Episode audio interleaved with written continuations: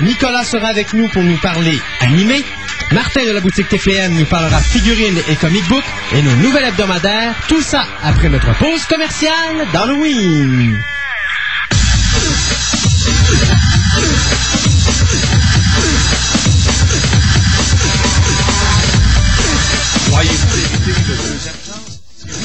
AutoPGS Incorporé de Beauport vous offre cette opportunité.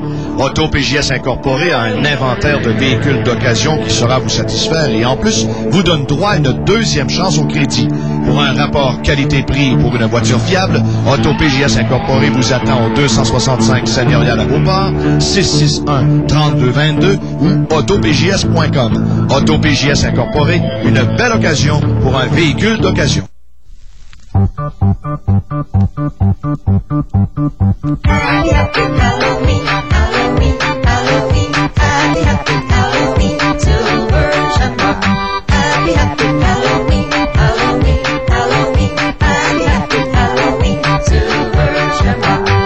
It's almost time, kids.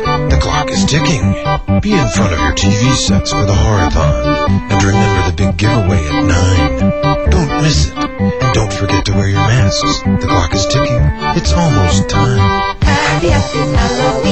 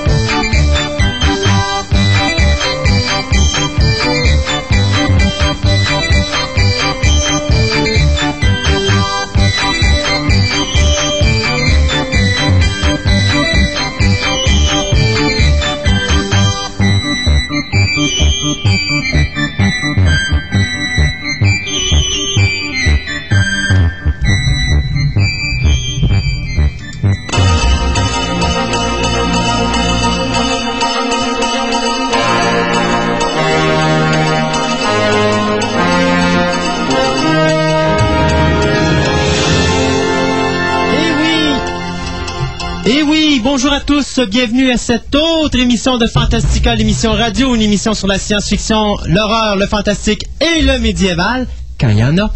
Sur ce, moi je m'appelle Christophe Placesse, accompagné de mon compatriote de travail, Monsieur Gaëtan Marcon. Bonjour. Comment ça va? Ça va bien? Oui, on a une petite extinction de voix, non? Non, non, non, non. On a juste de quoi de poignet quelque part, là, mais c'est pas grave. On devrait s'en débarrasser d'ici la fin de l'émission. OK, parfait. Et bien sûr, à la console aujourd'hui, ça va être notre ami Pierre qui est là. Bonjour, Monsieur Pierre. Salut. Comment ça va? Ça va, ça va. Ouais, good. Hey, on s'excuse pour la semaine dernière. euh, la petite gastro m'a eu et elle m'a envoyé directo presto à la salle d'urgence. Donc, euh, une semaine de moins en. Mais c'est pas grave, on est de retour en pleine forme et puis on a une... Hein? De quoi? Non, les potes people, non, malheureusement, c'était pas les potes people. Vous avez cru entendre en background très éloigné notre ami Nicolas qui va nous parler d'animé aujourd'hui. Euh, et on a bien sûr notre ami Martin de la boutique TPM qui va être avec nous parler figurines de collection et comic book. Mais, euh, regarde, je me dis, on a assez perdu de temps, on a une semaine de retard. D'ailleurs, je me suis dit, comme je me suis fait shipper mes vacances d'Halloween, parce que, un, je me suis fait poigner par la gastro. Deux, ben, quand j'arrive fêter l'Halloween dans les centres commerciaux, il y en a un qui a décidé de faire le party. On parle bien sûr de Fleur de Lys. Je m'excuse, je ne peux pas le cacher, je ne peux pas m'en passer. Moi, un centre d'achat qui se permet de mettre des décorations de Noël la journée de l'Halloween, je trouve qu'il devrait avoir honte. Moi, je dormirais pas, en tout cas, ça, c'est sûr. Ah, je me passerai de tout commentaire. Mais n'empêche pas qu'il peut y avoir des très bons magasins à Place Fleur de Lys quand même. Je n'ai pas contre le magasin de Place Fleur de Lys. Je chiale contre la direction du centre commercial qui est même pas capable d'attendre ne serait-ce qu'une seule journée avant d'installer ces maudites décorations de Noël. Puis au moins nous laisser vivre en paix la fête d'Halloween. Hey, l'Halloween pour moi c'est Noël. C'est Pour moi, Noël, ça commence. Les festivités de Noël, pour moi, ça commence le 1er décembre. Ah oui, ben pour Pas plusieurs. le 30 octobre, pas le 1er novembre non plus. Moi, je vais te dire honnêtement, euh, Martin, là, Noël, là, j'en ai mon casque. Je suis plus capable. Je suis même pas dans l'ambiance de Noël cette année. On a la neige d'en face présentement, puis j'ai même pas l'impression qu'on s'en va vers Noël. J'ai l'impression qu'on s'en va vers le mois de février. Tu sais, c'est pour moi Noël, là, ça existe plus. On m'a tellement écœuré avec ça que j'en ai plein le trop petit point. Alors, L'Halloween, c'est une petite fête indépendante, underground, c'est rendu comme ça maintenant à Québec, alors qu'aux États-Unis, c'est encore la, la- la- grosse folie furieuse. Mais ici, euh, c'est une fête qu'on essaie d'oublier parce qu'elle n'est pas rentable. Mais peut-être penser aux enfants là-dedans au lieu de penser au portefeuille. Moi, je veux dire, je l'ai dit tantôt, je leur dis ici, euh, le 31 octobre, j'étais dans le centre d'achat de Fleur de Lys, j'ai vu une petite fille brailler comme ça, n'a pas de bon sens, parce que sa mère est en baptême, ça se promenait avec sa petite citrouille, avec des bonbons à l'intérieur, essayer de passer dans les centres d'achat pour essayer de ramasser des bonbons. Il n'y a rien du tout. Moi, je trouve que c'était honteux de mettre des décorations de Noël la journée de l'Halloween. Il aurait pu attendre 24 heures. 1er novembre, je m'en balance. Le 31 octobre, c'est notre fête, puis qu'on la garde là, notre fête. Puis j'aimerais ça qu'on la respecte. Mais tout ça dit, il y a des bons magasins à Place Fleur de Lys. Ça là-dessus, dont la boutique TPM qu'on n'oubliera pas de mentionner. Mais effectivement, il y a des bons magasins. Puis ça là-dessus, je critique pas les marchands. Je critique l'organisation de ce centre d'achat-là qui a pas aucun respect pour les gens qui veulent fêter une fête qui est encore pour plusieurs une fête importante. Moi, pour moi, l'Halloween, c'est mon, c'est mon Noël annuel. Puis là, ben, je me le suis fait chipper et par la gastro et par un centre d'achat. Ça devrait être un congé férié aussi. T'as bien raison. congé oui, férié, oui, mais cette année, malheureusement, c'était déjà un congé férié. Il était juste pas payé. C'était samedi. Non, c'était-tu le dimanche? C'était dimanche. C'était dimanche, c'est ça.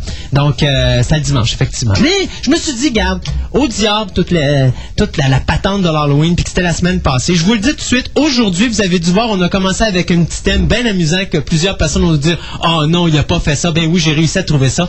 Le petit thème, le Halloween Montage de Halloween 3, Season of the Witch, euh, que tout le monde a fait euh, rigoler à plusieurs reprises. D'ailleurs, euh, mon ami Pierre, alors balance-moi ça. Moi, j'ai envie d'écouter ça, c'est trop le fun. Ah ouais, donc. Hey, c'est long!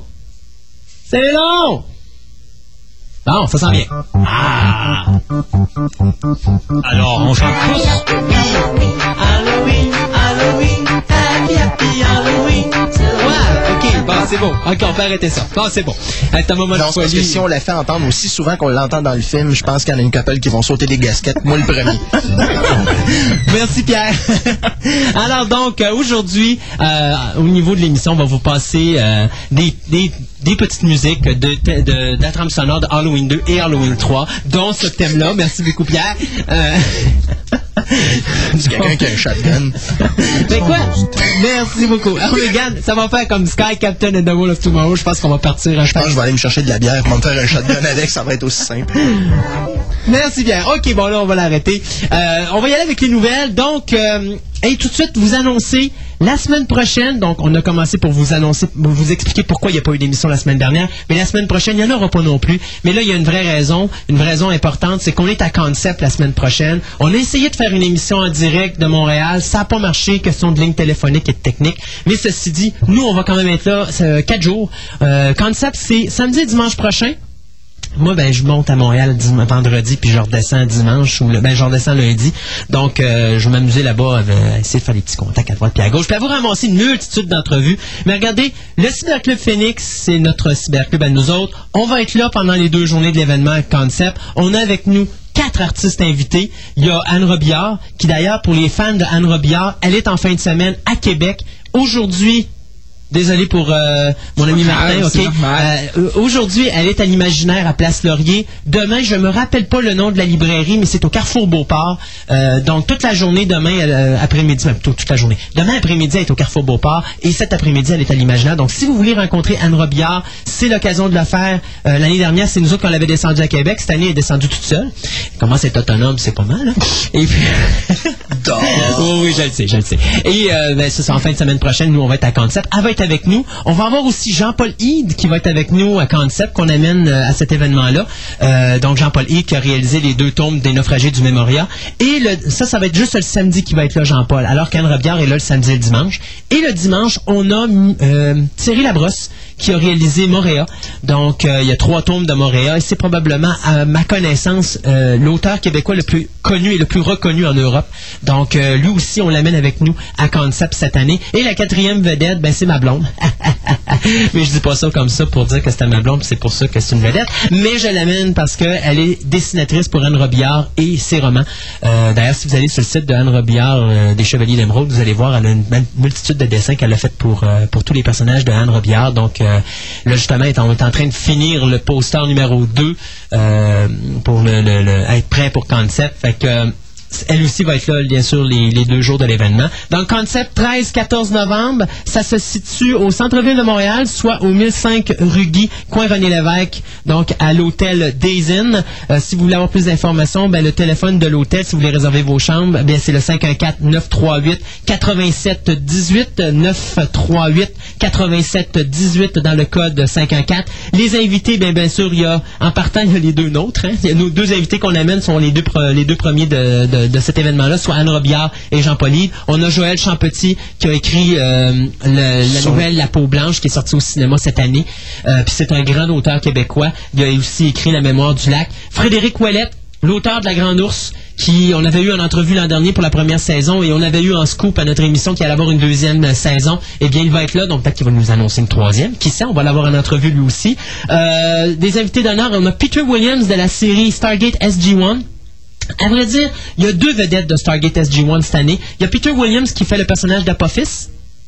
Et il y a le personnage de, il y a Douglas Arthur qui fait euh, Eru- Eruhur, mais ça c'était plus tard que, quand j'ai, malheureusement je pouvais pas écouter la série. Euh, donc il va être également là. On a l'auteur euh, Harry euh, Turtle Dove qui a écrit euh, The World War Sequence puis Empire of Videzos qui va être là. L'auteur de comic books, on pourrait dire le dessinateur euh, Phil Jimenez, qui va être là. Il a travaillé pour DC puis Marvel Comics. Il a travaillé pour X-Men, Wonder Woman. Je sais pas si tu connais euh, Monsieur Son nom? Quoi, oui. Alors, euh, il va être là. Il a fait aussi Justice, euh, ben, GLA, c'est Justice Justice League of League. America. Et euh, c'est Titans aussi, je crois euh, que ça s'appelle. Teen Titans. Teen Titans, donc il a travaillé là-dessus. On a bien sûr Pascal Forget de la Revanche des Nerds, qu'on a déjà eu en entrevue l'an dernier. On va essayer d'aller le revoir encore cette année. Euh, même chose avec Larry Stewart, euh, qui est... euh, bon, aucun rapport avec Patrick, mais euh, qui va être là. Il va y avoir aussi un historien pour... je pourrais dire le- les voyages spatiaux russes qui s'appelle Hug S. Gregory qui va être là.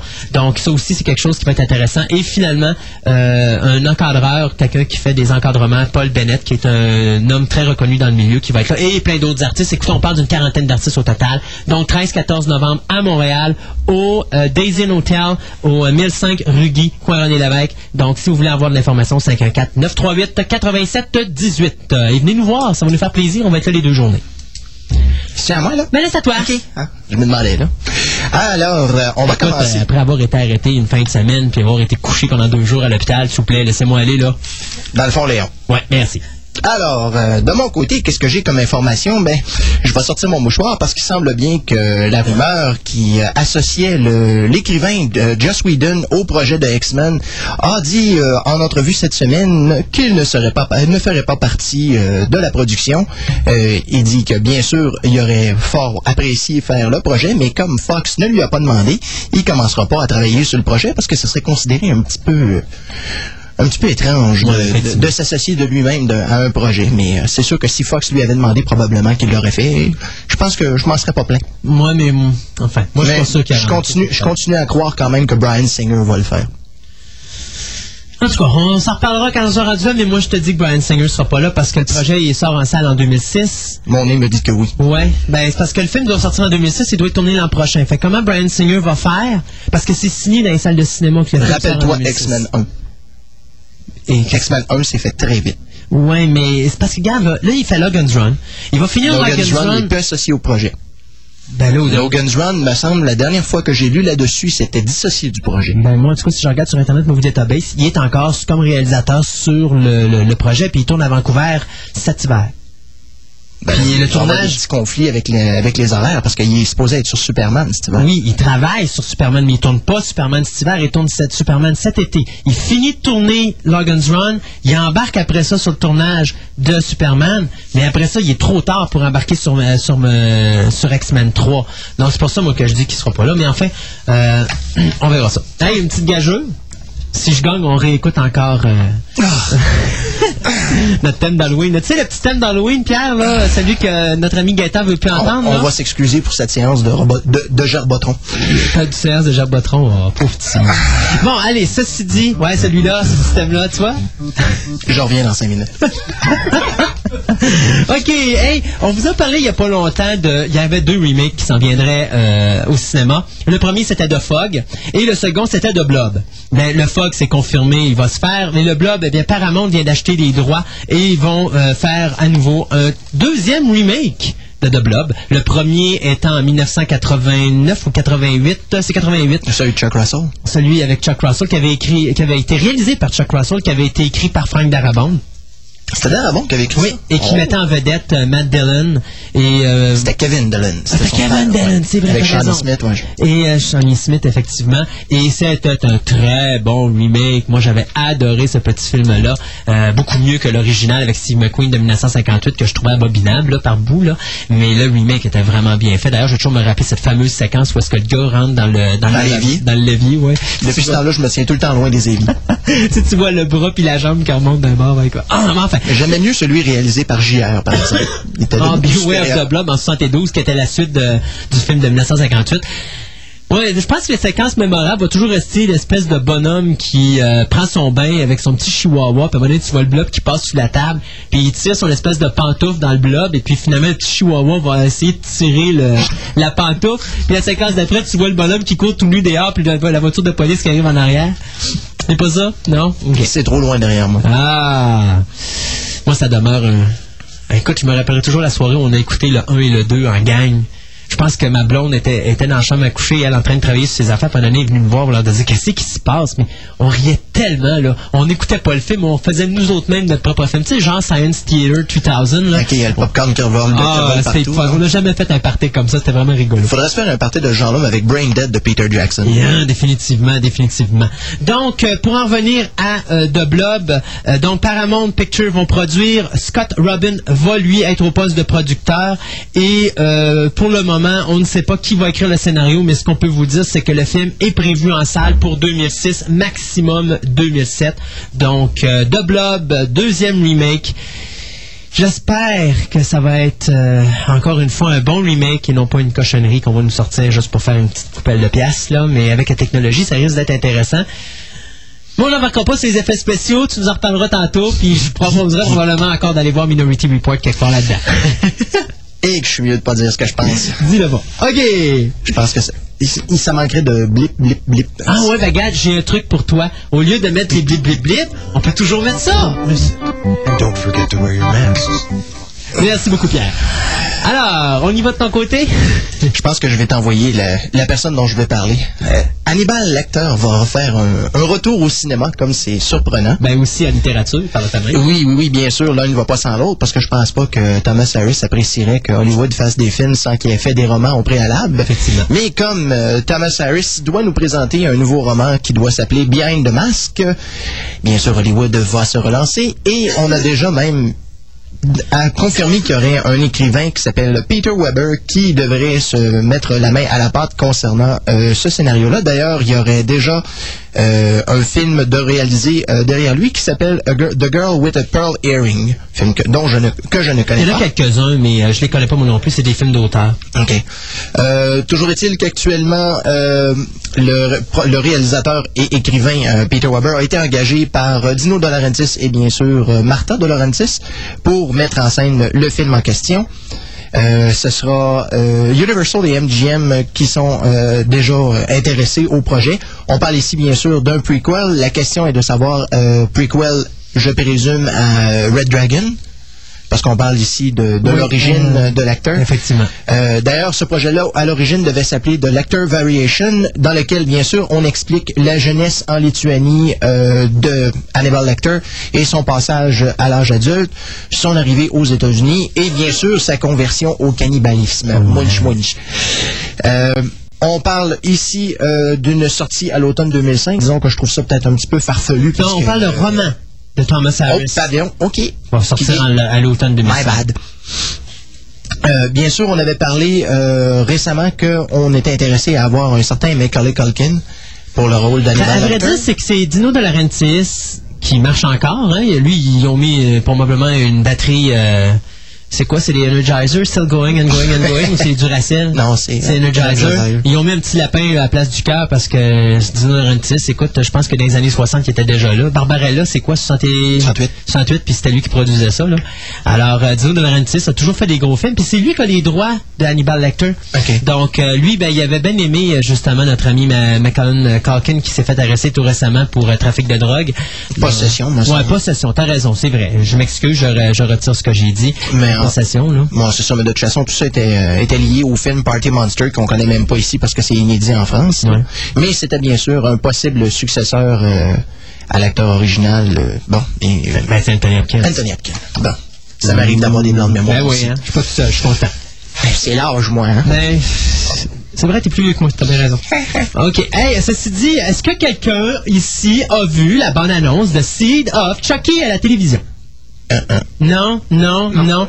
Cette, cette annonce-là est tellement hilarante parce qu'elle finit d'une façon vraiment loufoque. Où est-ce que on voit Britney Spears au volant de sa euh, Britney Spears, pardon, au volant de sa petite voiture et Chucky qui arrive avec sa belle wagonnette en arrière puis ch'tounk, envoie donc Britney dans le décor. Mais c'est que Britney, elle a pas aimé ça. Et c'était pas Britney qui était dans la bonne annonce en passant. Il avait pris un sosie de Britney, euh, Britney Spears, mais on la voit tellement rapidement que euh, il n'y a pas vraiment de lien de ressemblance, mais euh, c'est juste. Je pense que est-ce que vraiment quelqu'un aurait pu associer cette actrice-là Britney Spears, euh, Britney Spears, pardon? Moi, quand j'ai vu la bonne annonce sur le coup, je ne l'ai pas fait l'association. Mais là, Britney a vu ça, elle était furieuse, elle dit Hey, minute, je veux pas être associée à des affaires comme Chucky. Fait qu'enlever mes affaires de même, je veux que dans la bande-annonce, vous enleviez cette actrice-là. Elle n'a pas le droit de faire ça. Eux autres ont dit Écoute, on t'a pas nommé, on t'enlève pas. Alors elle a dit OK, à ce moment-là, vous allez mettre un papier, ou un, ben, un petit message, qui dit comme quoi que Britney Spears n'apparaît pas dans ce film. Ce à quoi Don Mancini, le producteur et réalisateur de Seed of Chucky, a dit Hey, moi, un cave, je ferai pas ça. C'est sûr que je vais le faire. Elle me donne l'autorisation de mettre son nom. Let's go. Alors, dans la bande-annonce, à la fin de l'annonce, on voit à un moment donné Chucky qui arrive en arrière avec sa camionnette et tu vois une belle petite voiture décapotable avec une petite demoiselle blonde au volant et Chucky qui, ah, ah, ah, ah, ah, pouf, envoie la petite voiture dans le décor. Et c'est marqué Britney Spears does not appear in this movie. C'est quoi, c'était sur la plaque en arrière? Non, c'était un petit mot qu'ils ont marqué en gros, en noir, avec un gros lettage blanc. Mais tu sais, pour dire, genre, est-ce qu'elle n'apparaît plus dans le film parce que Chucky l'a envoyé dans le décor? Chose est sûre, c'est que la bande-annonce, elle est hilarante. Fait que si vous avez la chance de voir ça, euh, moi, je l'ai vu euh, sur RDS, euh, c'est quoi, c'est cette semaine, parce qu'ils passaient ça pendant, pendant la lutte. Fait qu'ils mettaient une petite bande-annonce, puis des fois, durant la lutte, ils mettent des annonces de films d'horreur comme ça, puis là, je l'ai vu deux fois en plus de ça. J'étais mort de rire, juste avec le petit le Britney Spears does not appear in this movie. Après ce que Chucky a fait, c'est sûr qu'il does not appear in this movie. Ça fait que, si vous avez la chance de croiser ça, cette petite bande-annonce, regardez ça, c'est ben hilarant. Fort sympathique. Ouais, puis de toute façon, euh, Seed of Chucky, euh, j'ai l'impression que ça va être quand même intéressant à, à regarder. Je paierai pas pour ça, mais j'ai bien hâte à sa sortie DVD. De toute façon, quand un film euh, nous intéresse pas au cinéma, On va a voir la solution. Ah ouais, effectivement. Bon, ben, de mon côté, on va encore parler d'une autre adaptation, parce que de toute façon, c'est tout ce dont on entend parler. Adaptation, prequel, sequel euh, et euh, remake. Remake. Alors, cette fois-ci, c'est une adaptation, puisque le scénariste de Catwoman euh, a été engagé pour écrire le scénario d'une adaptation en personnage réel de Transformateur, euh, Transformer, euh, la franchise de Hasbro, qui sera portée au, euh, à l'écran par les compagnies de production DreamWorks et Paramount Pictures. Le film avait déjà été développé par le producteur Tom DeSanto, que l'on connaît d'ailleurs pour son association avec les films de Marvel. Maintenant, c'est Rogers qui va aussi produire... non, pardon, je suis en train de me mêler parce qu'ici, il y a une autre nouvelle. Parce qu'actuellement, Rogers a euh, produit et écrit le pilote euh, d'une série qui s'appelle Global Frequency, qui est basée sur une bande dessinée de Warren Ellis. Euh, D'ailleurs, le pilote a été filmé pour le WB. La série n'a pas été euh, n'a pas été euh, encore acceptée en tant que telle. De toute façon, le pilote n'a pas été présenté à la télévision encore. Euh, les autres crédits que l'on donne à John Rogers sont euh, les films The Core, American Outlaw et euh, travaille aussi sur le film Rush Hour 3. Oui, il y en aura un. Euh, et l'adaptation de Fatal Frame qui se trouve être une adaptation d'un jeu vidéo pour la compagnie DreamWorks. Hey, ouais, mais moi je vais vous parler de Desperation de Stephen King. On sait que Mick euh, Garris, qui nous a donné une multitude euh, d'adaptations de Monsieur King, eh bien, a décidé de produire un téléfilm de trois heures de Desperation. Avoir la brique euh, littéraire, je suis pas sûr que ça va être une très bonne adaptation, mais Mick Garris a dit je vais être très, très, très respectueux du, du roman. Je sais pas comment. Y a quelqu'un qui a lu Desperation ici, mais c'est au moins 800 pages minimum. Là, c'est une brique à peu près ça d'épais, là, si c'est pas plus. Là. Ça doit faire 20, 10 ans que je n'ai pas lu de Stephen King. Si on m'aurait mis une mini-série de 6 heures, j'aurais dit OK, là, mais un film de téléfilm de 3 heures, ça veut dire que le téléfilm de 3 heures, c'est deux choses. Ou c'est un téléfilm de 3 heures, si on enlève les bandes annonces, il reste 2 heures et quart. Ou c'est un film de 4 heures, mais si on enlève les bandes annonces, il reste 3 heures. Ceci dit, le film sera, pas- sera diffusé sur le canal ABC l'an prochain et euh, le tournage a débuté euh, la semaine dernière euh, en Arizona, plus précisément dans la ville de Bisbee, euh, en Arizona. Donc, euh, le montant total de la production, c'est 12 millions de dollars. Les comédiens qui vont être dedans, eh bien, c'est simple. C'est Charles Durning qui a remplacé euh, Cliff Robertson qu'on avait vu dans Spider-Man parce qu'il a, eu, a dû subir une petite opération à la colonne vertébrale, donc il pouvait pas être prêt pour le tournage de Desperation. Donc Charles Durning a pris sa place. Durning, Durning, on l'avait vu dans Tootsie, je pense. C'est lui qui faisait la- le père de, de Jessica Lange dans, dans Tootsie. Oh, il y a, il y a des films, là, Ouais. juste, juste pour mal faire et qu'il arrive encore un autre blanc de mémoire. ben, euh, Ça te fait pas, toi, une semaine de vacances? euh? Merci beaucoup, Pierre. Merci beaucoup. J'allais justement dire. Ceci dit, euh, Tom Skerritt aussi va faire partie de la distribution. Annabeth Gish, euh, Ron Perlman, qu'on a vu dans Hellboy, qui faisait bien sûr. Oups, c'est le Je genre- pense, je pense qu'il accepterait ce terme-là Ouais, sans aucun problème. Et, il dirait probablement crap. Et Stephen Weber, donc, qui vont faire partie de la distribution. Donc, Desperation s'en vient pour la télévision pour l'an, euh, ben, c'est ça, 2006. Donc, calculez à peu près ça, le 2006. Non, fin 2005. Calculez hiver 2005, printemps 2006, là, quelque part dans ces environs-là, vous pouvez pas vous tromper avec Desperation sur ABC. Bon, c'est à moi encore. C'est encore à toi. OK. Alors, pour ceux d'entre vous qui s'ennuient fortement de la comédienne Sarah Michelle Gellar et de son, sa- son identité secrète Buffy de Vampire Slayer, sachez que la charmante demoiselle euh, nous reviendra au cinéma après, bien sûr, le film qui est au cinéma actuellement. The Grudge. The Grudge, ou dont le titre français m'échappe, là. euh, Oh, mon Dieu. L'enragé ou quelque chose. Rage meurtrière. Ouais, ouais, ok. Ouh. C'est à peu près ce que j'allais dire. ouais. Ça, ça, c'est probablement l'effet dans lequel je me ramasserai en voyant la traduction, mais enfin. Euh, toujours est-il qu'elle sera en vedette dans le film Revolver, selon le magazine Variety. Variety pardon. Le projet de- qui sera réalisé par Asif Kapadia, qui nous avait donné The Warrior pour la compagnie euh, Rogue Picture, euh, relatera l'histoire d'une jeune vendeuse prolifique et aussi qui vit des cauchemars troublants, qui l'amène euh, à enquêter sur la mort mystérieuse d'une jeune femme euh, 25 ans plus tôt. Mon Dieu, que ça fait, ça fait vraiment euh, Ça The fait- Ring puis tous ces Puis films. The Grudge, et puis The Ghost, et puis... On voit, on Puis voit une Halloween certaine 3, tendance. peut-être? Non, non. Enfin, toujours est-il, le scénario a été écrit par Adam Sussman. On parle pas ici de réalisateur ni euh, de producteur. Alors pour l'instant, euh, on est au beau fixe là-dessus, mais au moins euh, Sarah continue à travailler. Ben, c'est sûr. On que attend ça toujours. Buffy d'ailleurs, Ben, un jour. Tu peux attendre longtemps. euh, hey, pour finir, moi, de mon côté, euh, Dawn of the Dead 2. Yeah. Ah, ben, regardez bien. C'est une longue histoire. Vous savez tous que George Romero a fait la réalisation de Night of the Living Dead, Dawn of the Dead, la version 78, et Day of the Dead en 86. On a fait un remake en 90 de Night of the Living Dead, qui était fait par, si je me trompe pas, Tom Savini. Euh, en 4, ben, récemment, on a fait Dawn of the Dead, et on est en train de travailler sur un une suite à Day of the Dead, qui est Day of the Dead 2, je me rappelle plus le titre, je l'avais dit en ondes ici il y a quelques semaines. Et là, bien, le réalisateur Zack Snyder s'est vu approché par les gens d'Universal qui ont dit Hey, euh, Zack, euh, on aimerait bien avoir euh, une suite à Dawn of the Dead. Sur quoi euh, M. Snyder a répondu Ben écoutez, je vais faire un remake de, Day of the Dead, qui est la suite de Dawn of the Dead. Et sur quoi Universal ont dit Ah, ah, non, pas question, on veut pas avoir Day of the Dead. On veut avoir Dawn of the Dead 2. On veut avoir une suite à ton film à toi. Donc, notre ami Zack Snyder et son comparse James Gunn, qui ont écrit le scénario du premier Dawn of the Dead, dont on parle bien sûr le remake, euh, vont travailler sous peu sur Dawn of the Dead 2, qui n'aura aucun rapport avec Day of the Dead, Night of the Living Dead ou Land of the Dead que Jean-Jean Romero réalise présentement à Toronto. Je peux faire une suggestion? Oui. Ben, puisque c'est entre Dawn et Day, il peut faire Dinner of the Dead. C'est excellent comme titre. Dawn Non? of the Dead, The Dinner, Encore. The Breakfast peut-être? Breakfast of the Champion. oui. Non, Breakfast of the Dead. Hmm. Non, si on fait Down of the Dead 2 de Breakfast, ça serait bien. Parce qu'un un Down, c'est ça, c'est le crépuscule, donc la matinée. Un bon breakfast, là. Avant d'aller au jour, ça serait bien. Oh, OK. On va je vais envoyer un email à Zach. Je vais dire, hey, Zach, on a un titre pour toi, là. on est les gars Fantastica. Tu peux pas, tu peux pas nous oublier. Nous autres, on est les best au best. Puis, euh, pour moi, le prochain film va s'appeler euh, Breakfast euh, Of the Dead. Ouais, ouais, ouais, OK, c'est bon. C'est une bonne idée, ça. Alors, euh, ben là, euh, quand il n'y a pas de date de sortie là-dessus, mais une chose est certaine, on va surveiller ça avec appétit. Je sais pas pourquoi ça me tente pas d'embarquer sur cette nouvelle-là, mais puisqu'il le faut. Hey, c'est toi qui voulais, hein? Ouais, ça a l'air à ça.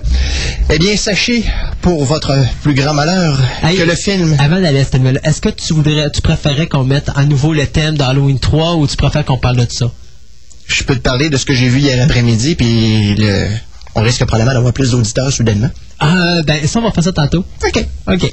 Bon, ben parfait. Alors, ceux qui veulent s'en aller, c'est maintenant le temps, parce que je vais parler de la suite et de la resuite du film, du somptueux film, devrais-je dire, Donjons et Dragons. Il a déjà fait un film? Martin, ça va. Il n'y a jamais eu de film de Donjon Dragon. Voyons donc. Ben oui. Eh bien, malheureusement, oui. Il D'ailleurs, les gens, les gens qui étaient autour de moi quand Donjons et Dragons est sorti s'en rappelleront fortement parce que j'étais probablement la personne en arrière qui gueulait le plus contre Ah ouais. cette abominable cochonnerie. Ben justement, ceux qui l'ont vu s'en souviennent plus.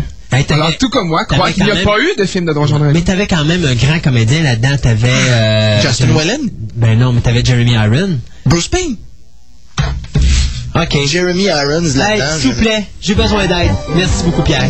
OK. Jeremy Irons dans Dungeons and Dragons était tellement pourri. Il, Oui. il faisait tellement, il en faisait tellement trop pas- que c'était Comment qu'elle s'appelle, la fille euh, Birch? euh, Tara Birch oui, Tara qui faisait l'impératrice, oui. Et d'ailleurs, un, un rôle absolument à la hauteur de la mesure de son talent. C'est ça, zéro point. Enfin, toujours est-il que la compagnie Zinc Entertainment et la compagnie Silver Picture, Joel Silver, Oui. Avait je pense qu'il s'est garoché premier, son argent après The Matrix, euh, Joel Silver. Hein? Ben, il y en a tellement que là, il faut qu'il il faut qu'il fasse des dons, je suppose. OK, d'accord, c'est ses œuvres caritatives. d'accord. Oui, c'est ça. Euh, enfin, toujours est-il que, bien sûr, on nous présentera Dungeons and Dragons numéro 2, appelé The Elemental Might, qui mettra bien sûr en vedette le, le totalement extraordinaire Bruce Payne, Mark Diamond et euh, bah, probablement d'autres acteurs euh, tout aussi talentueux de la distribution du premier film. Euh, C'est aussi composé des acteurs Clemency Burton Hill, Stephen Helder, Lucy Gaskell et Roy Marsden. À ceci, je n'ai plus que dire. Quoi? Hein? Qui? Qui? What? Où? Enfin, toujours est-il que la réalisation va être confiée à Jerry Lively qui nous avait donné euh, Darkness Falls et The Guardian. Là, c'est sûrement pas le film The Guardian qui date de 90. Là. Celui-là, je sais pas du tout c'est quoi. Attends une seconde, attends une seconde, là, j'ai perdu la nouvelle. là. Dungeon and Dragon, The Guardian, non, non, non, non, non. Enfin, je sais pas c'est lequel. Euh, toujours tu sais, euh, des fois, tu peux avoir un titre qui revient 56 000 fois, là. Moi, moi, je sais, je sais. C'est juste que, en temps normal, quand je vois un titre, d'habitude, je connais le film. Celui-là, je le connais Mm. Non, pas. c'est un petit film de série. Enfin, pour l'instant, on ne sait pas si c'est lui qui réalisera le troisième volet, mais tant qu'à moi, un, de- un deuxième est déjà de trop, alors le troisième, euh, probablement qu'avec avec des recettes de 15 ou 20 millions, ils vont comprendre qu'ils vont arrêter là, là. Non, mais peut-être que, tu sais, à la fin du deuxième, ça va être To Be Continued. Comme dans The Matrix. Halloween, peut-être? Ah, hey, c'est. C'est. Ah, Ah, regarde, laisse Ça ça va être- rouler. Nous, on s'arrête là des instants pour euh, vous faire un petit bout musical d'Halloween. On va aller avec le main team de Halloween 2 et on vous revient tout de suite après avec Martin de la boutique TPM. Euh, alors, à bientôt.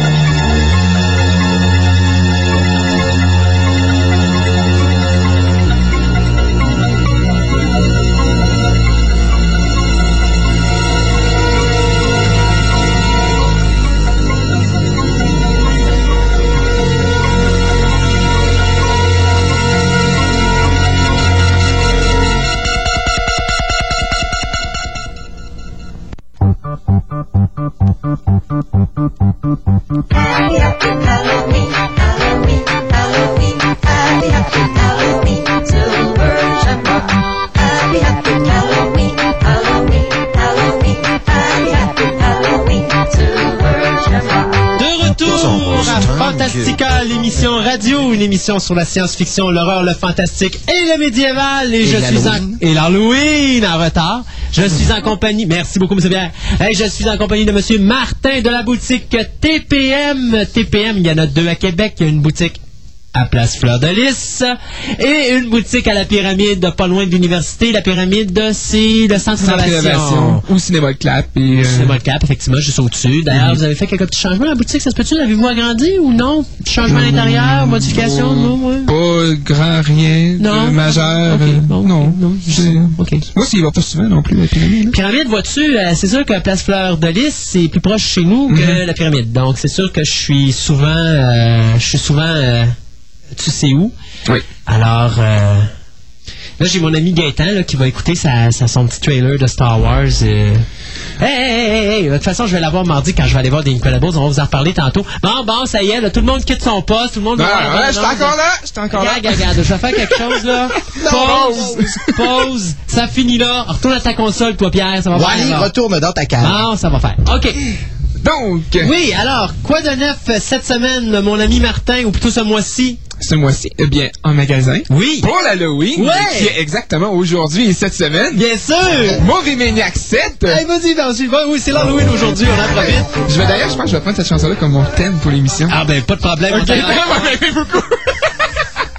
Je vais essayer de trouver autre chose. Ouais. Comme vous pouvez voir, mesdames et messieurs, il faut pas nous donner trop souvent une semaine de congé parce que ça, ça- c'est ça que ça donne. Le délire Oui. s'installe. Le délire s'installe. Donc, euh, on a reçu euh, Movie Maniac 7 euh, cette semaine. Euh, même, je dirais qu'on va continuer à en recevoir d'autres parce qu'on a. Donc, c'est la folie furieuse. C'est la folie furieuse. Pour... Est-ce que les prédictions étaient vraies? Les deux premiers personnages sont les plus demandés. Notamment un personnage en particulier qui est en bleu de bleu vêtu. J'ai pas eu le temps de voir ça aller. OK.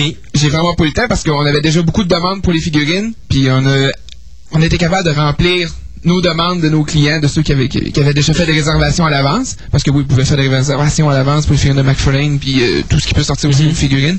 Euh, on a, euh, juste assez quasiment pour remplir ça. J'ai pas eu le temps de voir sur le plancher si euh, qu'est-ce qui a été demandé ou qu'est-ce qui a été acheté parce que on les a reçus mercredi, mercredi, jeudi. Puis euh, on est rendu déjà samedi, puis j'ai pas travaillé, euh, j'ai pas travaillé aujourd'hui. Hier j'ai travaillé rien que 3 heures. Donc euh, ah ben là, j'ai le début de semaine moi. Oh boy. Bon, allez. Fait que euh, ces Movie Maniacs-là, de quoi ils ont l'air?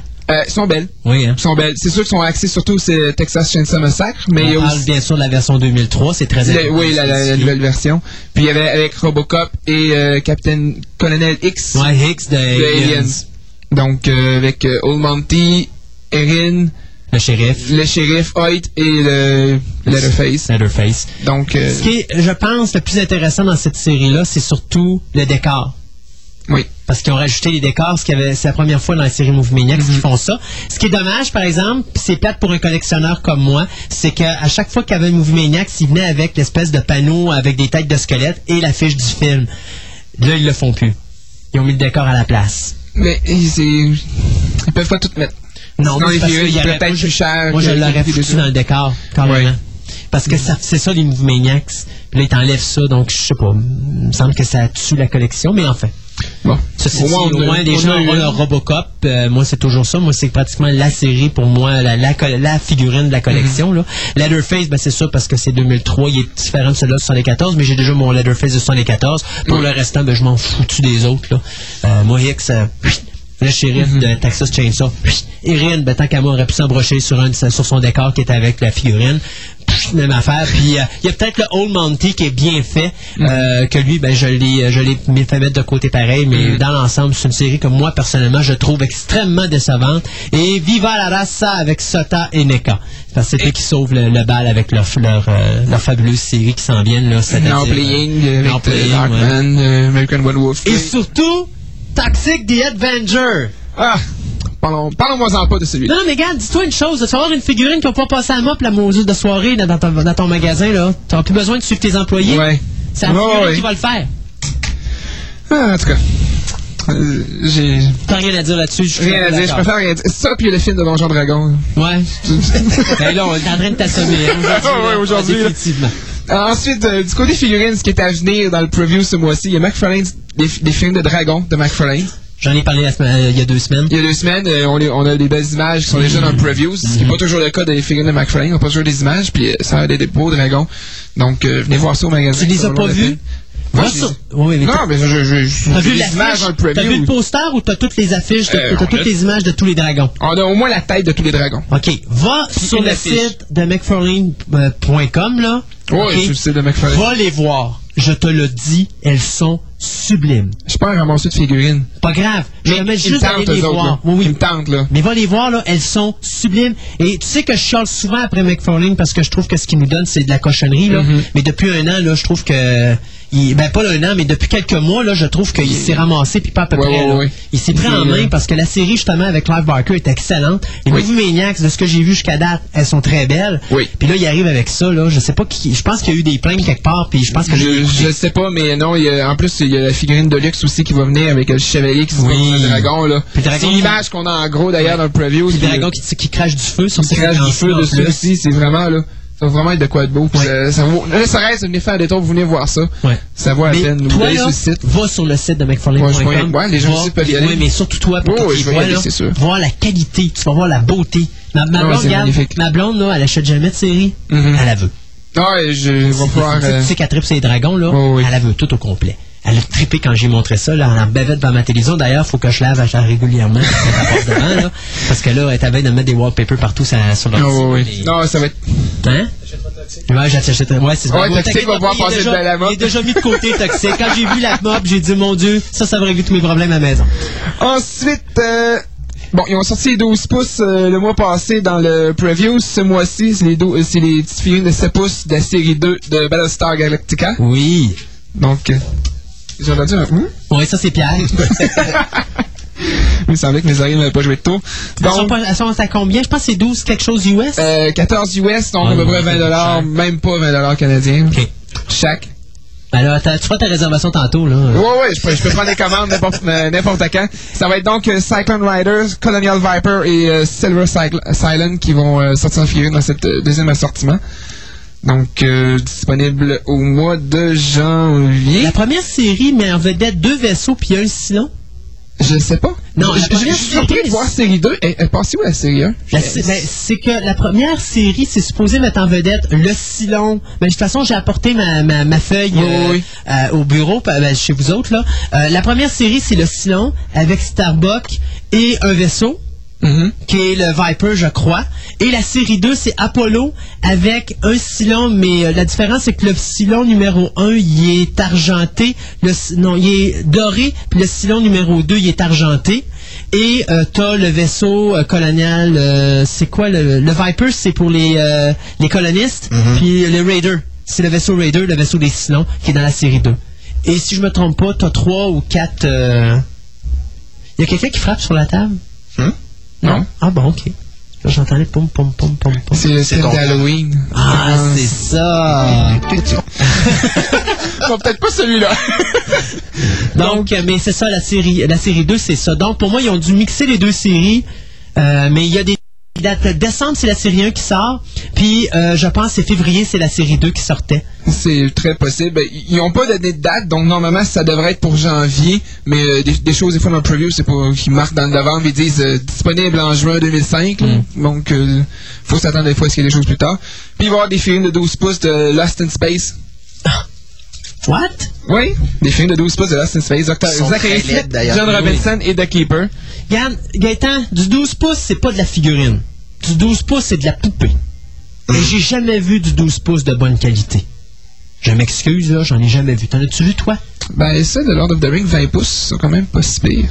Oh, Aragorn, il passe. Legolas, c'est de la trois petits points. D'ailleurs, si je me trompe pas, t'es encore pogné avec. Ben il en reste, ben pogné, façon de parler. Ah, mais on est d'accord que Legolas, il reste là, mais qu'Aragorn, il est parti vite?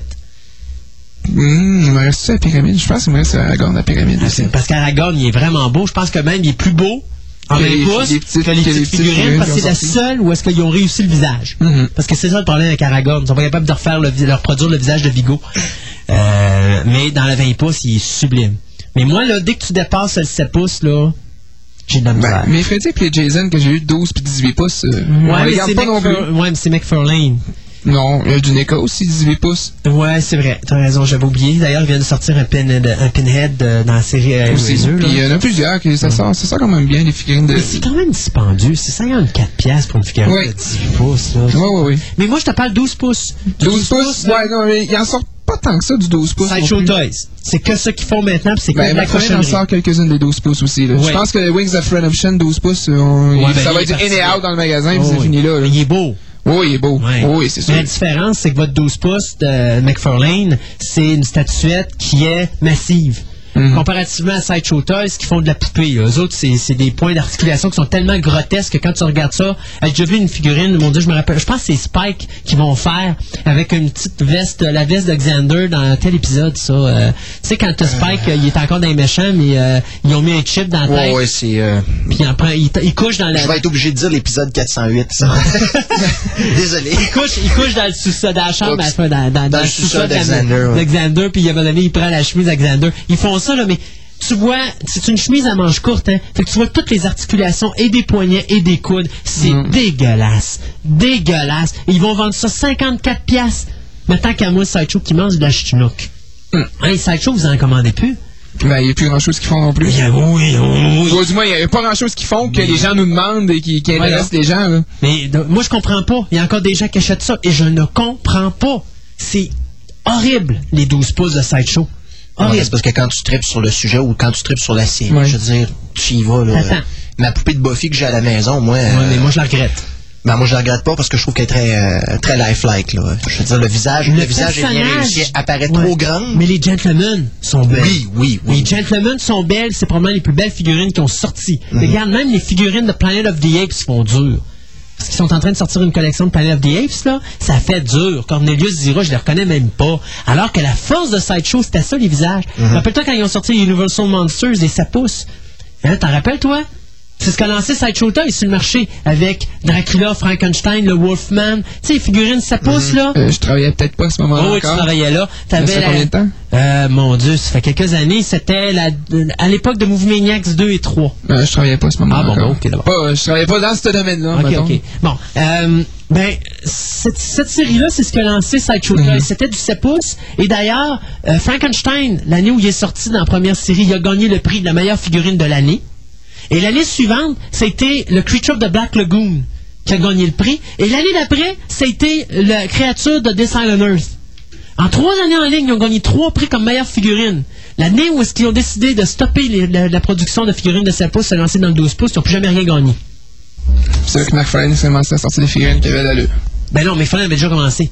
Moi, il avait déjà commencé, mais, Mais je, regarde, le- je, je regarde les premières séries de Spawn que McFarlane a sorties, puis je fais comme, Mais je te dirais repasser. McFarlane, là où il a commencé à avoir du punch, c'est la première série Movie Maniacs. C'est Oui, vraiment là qu'il a oui, commencé. Et moi, je te dirais que quand Sideshow est tombé, parce que moi, je dis que Sideshow est tombé à Mm. ce moment-là, euh, c'est là que McFarlane a commencé à s'asseoir sur son poste arrière et dire j'ai plus de compétition. Bon, c'est quand tu as acheté sa balle de baseball que ça a commencé à C'était dropper. bien après. C'était bien avant la balle de baseball, ça. Mais n'empêche que ce qui a donné la porte d'ouverture à NECA et à SOTA pour faire ce qu'ils vont nous faire bientôt. Oui. là. Puis ça, là-dessus, ben. Puis là, mais c'est peut-être pour ça que McFarlane re- se rebrasse, euh, parce rebrasse un peu qu'il dit, oh, j'ai la compétition qui vient de reprendre. Oui. euh, Puis il perd le marché, là, veut, veut pas. Oh, oui. Fait que là, euh, c'est une bonne affaire, moi, je trouve. Mais c'est une bonne chose. C'est ça que ça fait la compétition. Ouais. Ça fait du meilleur produit. Effectivement. Donc, du côté de la bande dessinée, c'est exactement ce qui se passe aussi. C'est Marvel versus DC. là. Ouais. Les autres compagnies sont en train de perdre des plumes à tour de bras. Comment? DC? T'es sûr? Mm, euh, oui, euh, oui, oui, oui. Oui, oui, DC. Ben, il va euh, nous parler de ça après, je pense. Ben, je, je suis rendu là. Ah, ben, ok, bon, ben, bon, fait que là, je ferme mon micro, t'es content, là, hein? Je fais un mot. Ouais, mais c'est parce qu'il a pas parlé de la marionnette de Monty Python. On- Il y avait une. Monty Python? Euh, oui, le? Killer Rabbit en tout Ouais, le Killer Rabbit. Ah oui? Non, mais ça arrache les têtes. Fait qu'on s'en va à boutique TPM voir le preview pour les. euh, Oh, oui, pour Puis j'ai vu aussi un puppet de Angel quand il était transformé en Oui, euh, marionnette. Joel de- en. Puppet. Cute. J'en veux deux. Une pour toi et l'autre pour. Quelqu'un d'autre? Ok, Des affaires? c'est bon. Ah, c'est bon. ok. Euh, Comic book! Comic book, euh, donc, on va commencer par DC. Ben, c'est Dark Horse, bon, ils vont le petit train avec le Star Wars et le Conan. Ouais, jusqu'à ça. Euh, vu que Constantine se fait en film et sort euh, dans L'année prochaine, quelques- ouais. quelques- au début de l'année prochaine, ben, c'est le temps de commander tout l'adaptation du film. des trade paperbacks de ses premières apparitions, de ses meilleures aventures dans Hellblazer. 11 février pour être exact. 11 février, exact. Donc, euh, tout ça, c'est tout disponible en trade sur commande présentement, donc sa première apparition dans Swamp Thing. Tout dans le domaine un peu plus, justement, d'horreur un peu, je sais pas. J'ai jamais lu. Je vais probablement aller voir le film. Peut-être que Christophe sait qu'est-ce qui en arrive avec le film de Constantine ou quoi que ce soit. Si 11 février. Le, le visuel. Ah, bah, en dehors de la date, euh, non. T'as pas vu la bande-annonce? Non. Ah, le visuel a l'air d'être quand même assez, euh, assez dément, là. Mais, euh, Moi, côté DC, c'est du euh, vertigo, donc c'est du mature, donc Ouais. c'est adulte, c'est... Non, je crois que ça va être de quoi qui devrait être euh, quand même... Ça fera pas un gros box-office. Ça fera pas un gros box-office, mais ça n'empêche pas que ça peut être un bon film pareil. ce sera peut-être, ça va peut-être aller chercher un certain pourcentage des gens qui avaient trippé sur The Matrix, parce qu'il y a pas des, des relents de Matrix, mais le, le côté bizarre de, Ouais. de Matrix, on le retrouve un peu là-dedans aussi. Je m'attends à peu près à un box-office comme Hellboy, là, genre 70, 75 millions, pas Ouais. plus que ça. là. Ça va dépendre. Ça va, ça va peut-être aller chercher un peu plus de public. que les, les gens qui trippent sur le comic book, probablement qu'eux autres vont se déplacer. De toute façon, on se déplace tout le temps pour les films de genre-là. Anyways. Ben, ça dépend des films. Regarde Hellboy, là, dans les comic books, euh, je pense que c'est le film qui a fait le moins d'argent au box-office. euh, Ouais, c'est parce que c'est vache. c'est pas Est-ce aussi que tu comptes non. quatre- non, mais. Euh, non, c'est... Ben, Catwoman, ils sont pas mal ex aequo. Mais euh, faut, faut dire que moi, j'ai bien aimé Hellboy. Euh, Ouais, je l'ai vu hier, j'ai aimé Ouais. ça. Oui, j'ai fait... Moi, c'est bien meilleur, meilleur que Daredevil, à mon avis, même. Euh, non, j'irai pas jusque-là, mais c'est bon. Non, j'ai aimé ça. Mais surtout, je connaissais pas Hellboy vraiment avant d'écouter, fait que j'étais ouvert à tout. Daredevil, t'as un- t'as une attente, puis tu, tu te fais décevoir. Bon, ben, Ouais, j'ai été, j'ai mieux été impressionné par Electra, puis par Bullseye que par Daredevil en tant que tel. Ouais. c'est sûr, Ben Affleck. Ben, c'est ça. Bon, je voulais pas le dire. Mais... Anyway. Ouais, mais là, tu peux le dire, là, c'est fait. Oui, c'est ça, je l'ai dit. C'est sa propre maladie, Ensuite, Ben euh, Affleck. Ben Affleck. Ensuite, du Mais côté là, vous savez que ça- il y a des rumeurs qui veulent que Electra et Daredevil oh, C'est pas des rumeurs. c'est pas des rumeurs. oh, sont passés de rumeurs aux faits vérités. Euh, ça a de l'air, oui. Bah, ouais. C'est du cute? Ben, écoute, Eh, bon. Ouais, ils ont vraiment consommé leur amour. Ensuite, euh, Mobius, qui a travaillé sur l'Incal, euh, une BD européenne, se fait maintenant traduire sur les humanoïdes associés qui appartient à DC Comics en anglais. Euh, ok, ouais, tu parles En anglais, la- parce qu'il faut faire attention, Emmanuel Associé, là, euh, été acheté par francophone Et euh, euh, euh, La version américaine, en tout cas, ça a Ok. été acheté par DC Comics il y a quelques, quelques mois. Ouais, parce que c'est ça, les Français ont vendu à, je me rappelle plus qui, là, mais euh, Humanoïde Associé, justement, en France, a été vendu aussi à une compagnie de bande dessinée, il me semble. là. Ça se pourrait. J'ai pas, j'ai pas de nouvelles du côté européen, qu'est-ce qui se passe, mais je sais que l'Incal va être, être disponible présentement dans le preview pour le premier volume. Donc, euh, si les gens. euh, Bon, pour nous, on préfère probablement le lire en français parce que c'est la version originale. Pour les Américains qui veulent l'avoir en anglais, ben, tant mieux pour eux autres. On va pouvoir donner une incursion du, du domaine de, de, de Mobius. J'espère que c'est pas, euh, c'est pas le même matériel qu'ils ont publié chez DC, v'là- chez Marvel il y a 10 ans, par exemple. Parce que Moebius Je a déjà été publié chez Marvel. Oui, mais euh, je pense pas que Marvel ait publié euh, l'Incal ou quoi que ce soit. C'est autre chose. Je sais que Mobius a sur Silver Surfer, entre autres. là. Ils ont fait une mini-série avec Stan. C'est ça. Donc, euh, du côté d'ici, ça fait le tour, grosso modo. Euh, parce que j'ai 20 minutes, fait que je peux pas en parler plus qu'il faut. Du côté de Marvel, euh, un survol rapide. X-Men Phoenix, The Unsung, mini-série de 5. Intéressant comme projet. Ça va être intéressant. D'ailleurs, euh, belle page couverture du previews de Marvel qui commence justement avec Phoenix en, en gros plan et c'est disponible aussi en poster. Donc, euh, que c'est un que j'aimerais acheter ça. Je vais, jeter, je vais jeter un coup d'œil parce que faut dire que le- l'entité Phoenix en tant que telle qui décide de revenir sur Terre parce que de la manière qu'on la voyait dans la bande dessinée, euh, c'était une entité qui avait investi le corps de Jean Grey. Et Jean Grey récemment est morte euh, des mains d'un d'un imitateur de Magneto. C'est un Xorn, même si on a trouvé un autre, c'était le frère de Xorn. C'est c'est ce qu'il y en est présentement dans la continuité. C'était le frère de Xorn qui a posé pour Magneto, c'était pas Magneto. Pourquoi ça, il me vient juste l'expression je suis ton frère. Ah, c'est euh, c'est là que je voulais en venir justement avec euh, Astonishing. C'est que Whedon est en train de faire de quoi Qui me semble que ça fait longtemps que j'ai pas vu dans bande dessinée. Quand il fait son histoire, quand il termine son story arc, il ouvre sur quelque chose d'autre. Il installe un mystère qui est pas là ailleurs. Que beaucoup d'écrivains n'ont pas. Les écrivains font 5 numéros, changent de titre. 5 numéros, 6 numéros, un an ou plus, change de titre. Mhm. Puis on dirait que ça se suit pas. On dirait que c'est une succession. L'écrivain est là, il fait une succession de petits bouts, puis ça finit là. Ça d'ailleurs, euh, si je me rappelle bien, c'est dans le preview du mois dernier qui annonçait la sortie du premier euh, trade paperback de Oui. Astonishing X-Men. Euh, ça sort au mois de décembre, mais je me rappelle pas. C'est au début décembre. Euh, la date, c'est toujours sujet à changement de toute façon, mais oui, ça devrait sortir dans le mois de décembre. Ceux d'entre vous qui, euh, qui avaient beaucoup de plaisir à écouter des émissions de Joss Whedon ou qui trippent X-Men, point la ligne, euh, mettez ça sur vos calendriers. Si vous connaissez des gens qui trippent X-Men, c'est un, un cadeau à offrir à Noël. C'est un, un recueil des six premiers numéros de la bande dessinée qui a commencé euh, depuis, si je me rappelle bien, le mois de mai. Euh, ça fait six mois, le numéro 6 vient de sortir, donc ça fait six mois. Le, le premier arc va être disponible dans un recueil au mois de décembre. C'est quelque chose qui vaut la peine de s'offrir, soit pour soi ou pour donner un cadeau. C'est une des meilleures histoires qui m'ont été données de, de lire récemment au niveau du comic book et surtout dans l'univers des X-Men. Ça vaut le déplacement. Alors, euh, faites vos réservations dans les magasins chez TPM. Oui, exactement. Vous allez euh, pouvoir jouir des yeux amplement. Puis pour prix canadien, ça va être quoi, maximum, à peu près 25 dollars? D'après moi, ça va être 20. Il a été annoncé, je pense, à 12, 13,99. US, donc 25-30 dollars canadiens maximum. Puis Ouais, c'est encore là, juste les premiers numéros de la série qui sont plus trouvables sont déjà aux alentours de 10, 10 dollars, 15 dollars quasiment du numéro déjà en partant. Donc, euh, non, c'est c'est vraiment là Ça vaut le numéro un. C'est c'est- ça n'a pas manqué. Si vous avez de quoi à lire, à commencer à lire quelque chose, commencez par ça. Parce que c'est c'est le meilleur. C'est ce qu'il y a de meilleur présentement sur le marché. là. Ensuite, euh, du côté de Marvel, ben, une deuxième chose que j'ai envie de parler, X-23. Ah. J'ai juste vu son apparition dans le dernier Uncanny X-Men, puis je sais pas, c'est un, un personnage qui me dit rien. C'est la sortie dans X-Men Evolution, le dessin animé. Ouais, je sais. C'est là que ça a fait sa première apparition. Il y a des rumeurs qui courent que ce serait peut-être la fille de Wolverine.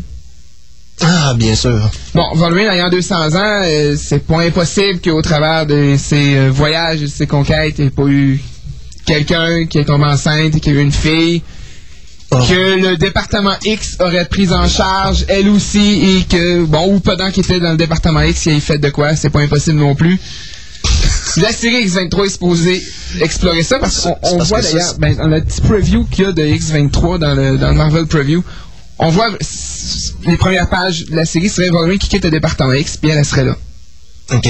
Puis dans ce que j'ai vu dans Nix, la série euh, de Joe Quesada, Mhm. qui sort aux trois mois, le numéro, puis même si on Ben, je pense que c'est pas mal, c'est pas mal cancellé depuis un bon bout de temps, là. Le numéro 6 et le numéro 7 vont sortir pareil. Et ça devrait arrêter à 7. OK. Normalement. Donc j'espère qu'ils vont sortir le 6 et le 7 avant de sortir euh, la mini-série de Nix. Euh, la mini-série de X23, je veux dire. Mhm. Parce que c'est là qu'elle fait sa première apparition dans le numéro 3, puis dans le Wizard, c'est listé à 35$ le numéro 3. Pour sa première apparition à Nix présentement. Euh, à X23. Ah. Ça, c'est, euh, ça a fait monter la valeur d'une série qui a passé tout à fait inaperçue. Donc, euh, très peu de copies. Plusieurs gens qui sont intéressés à voir sa première apparition parce que c'est un personnage qui, qui réussit à faire sa marque. C'est, ça va des numéros qui vont valoir de quoi. Sauf que, bon, est-ce que ça à- Moi, présentement, elle me fait pas triper encore, X23. J'ai hâte de voir qu'est-ce qu'il en est avec elle exactement. Comment est-ce qu'ils vont faire une histoire pour que ça tienne, ça tienne la route. Parce que ça peut être euh, ça peut être éphémère comme euh, moment de gloire, si on peut dire. Bon, en tout cas, juste si c'est vraiment un personnage euh, qui nous est présenté comme étant la fille de Wolverine, c'est sûr ça ramène, euh, ça rajoute un petit peu d'intérêt tant qu'à moi, là, mais...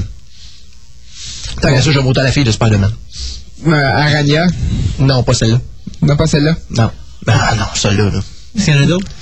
Non, c'est parce qu'il y a la série Spider-Girl qui dure depuis quoi déjà six Oui, mais ça c'est Marvel. C'est que, ouais, c'est ça, c'est dans c'est c'est dans l'univers dans le Marvel très lointain là, dans les dans les Mhm. quelques années dans l'avenir, mais quand même c'est de la manière que la série est menée, c'est toujours euh, upbeat comme les vieux comics Marvel des années 60 puis 70. Je veux dire pas trop beaucoup beaucoup d'amusement, un petit peu un petit peu de drame à travers pour rendre ça intéressant, mais Mhm. je veux dire c'est c'est quand même plus upbeat que ce que Marvel a fait dans les années 80 et 90. Oh, c'est une des raisons pour lesquelles je suis encore le titre, puis là c'est rendu à quoi? Numéro presque numéro 80. 80, je pense que c'est sorti. Fait que ça ça Euh, l'offre quand même. non, c'est c'est une bonne lancée.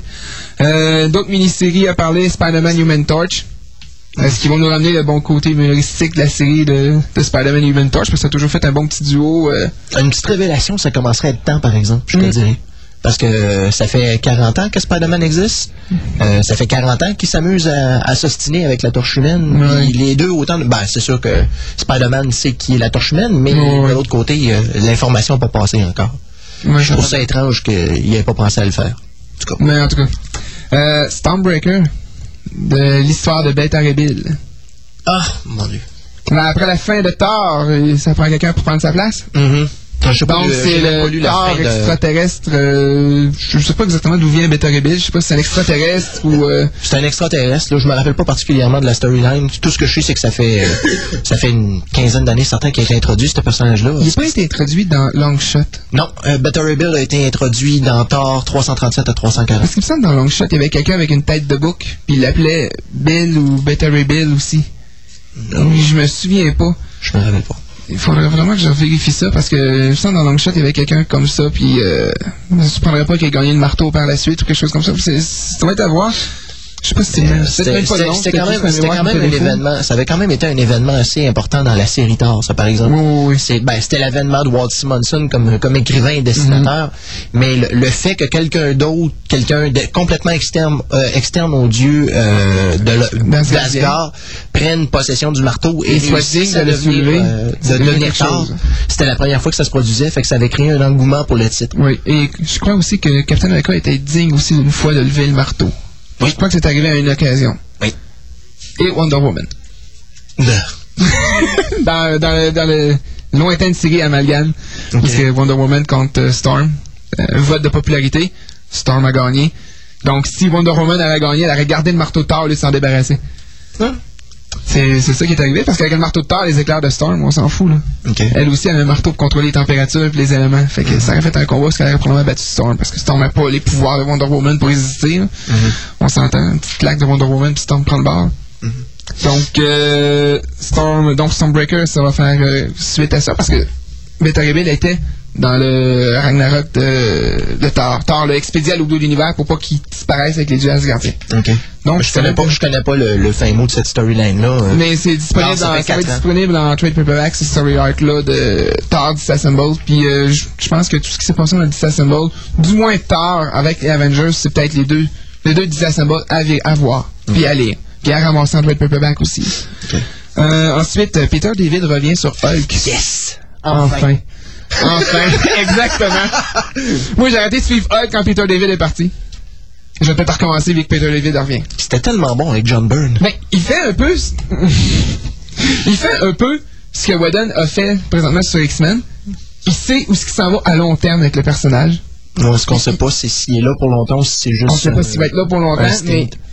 On- espérons, croisons-nous les doigts qu'il va être encore là pour un bon bout. Ouais, parce que c'est quand même Peter David sur Hulk qui a amené quasiment toutes les euh, toutes les choses qu'on connaît de, de Hulk maintenant, que ce soit la- que ce soit son père, euh, toute la storyline avec sa- la violence qu'il a subie quand il était enfant, c'est toutes des choses qui ont été introduites par Peter David. Les multiples facettes de la personnalité de Hulk viennent de Peter David parce que ça a toujours été euh, le gros Hulk bébête euh, que quand il se choque, euh, il démolit tout.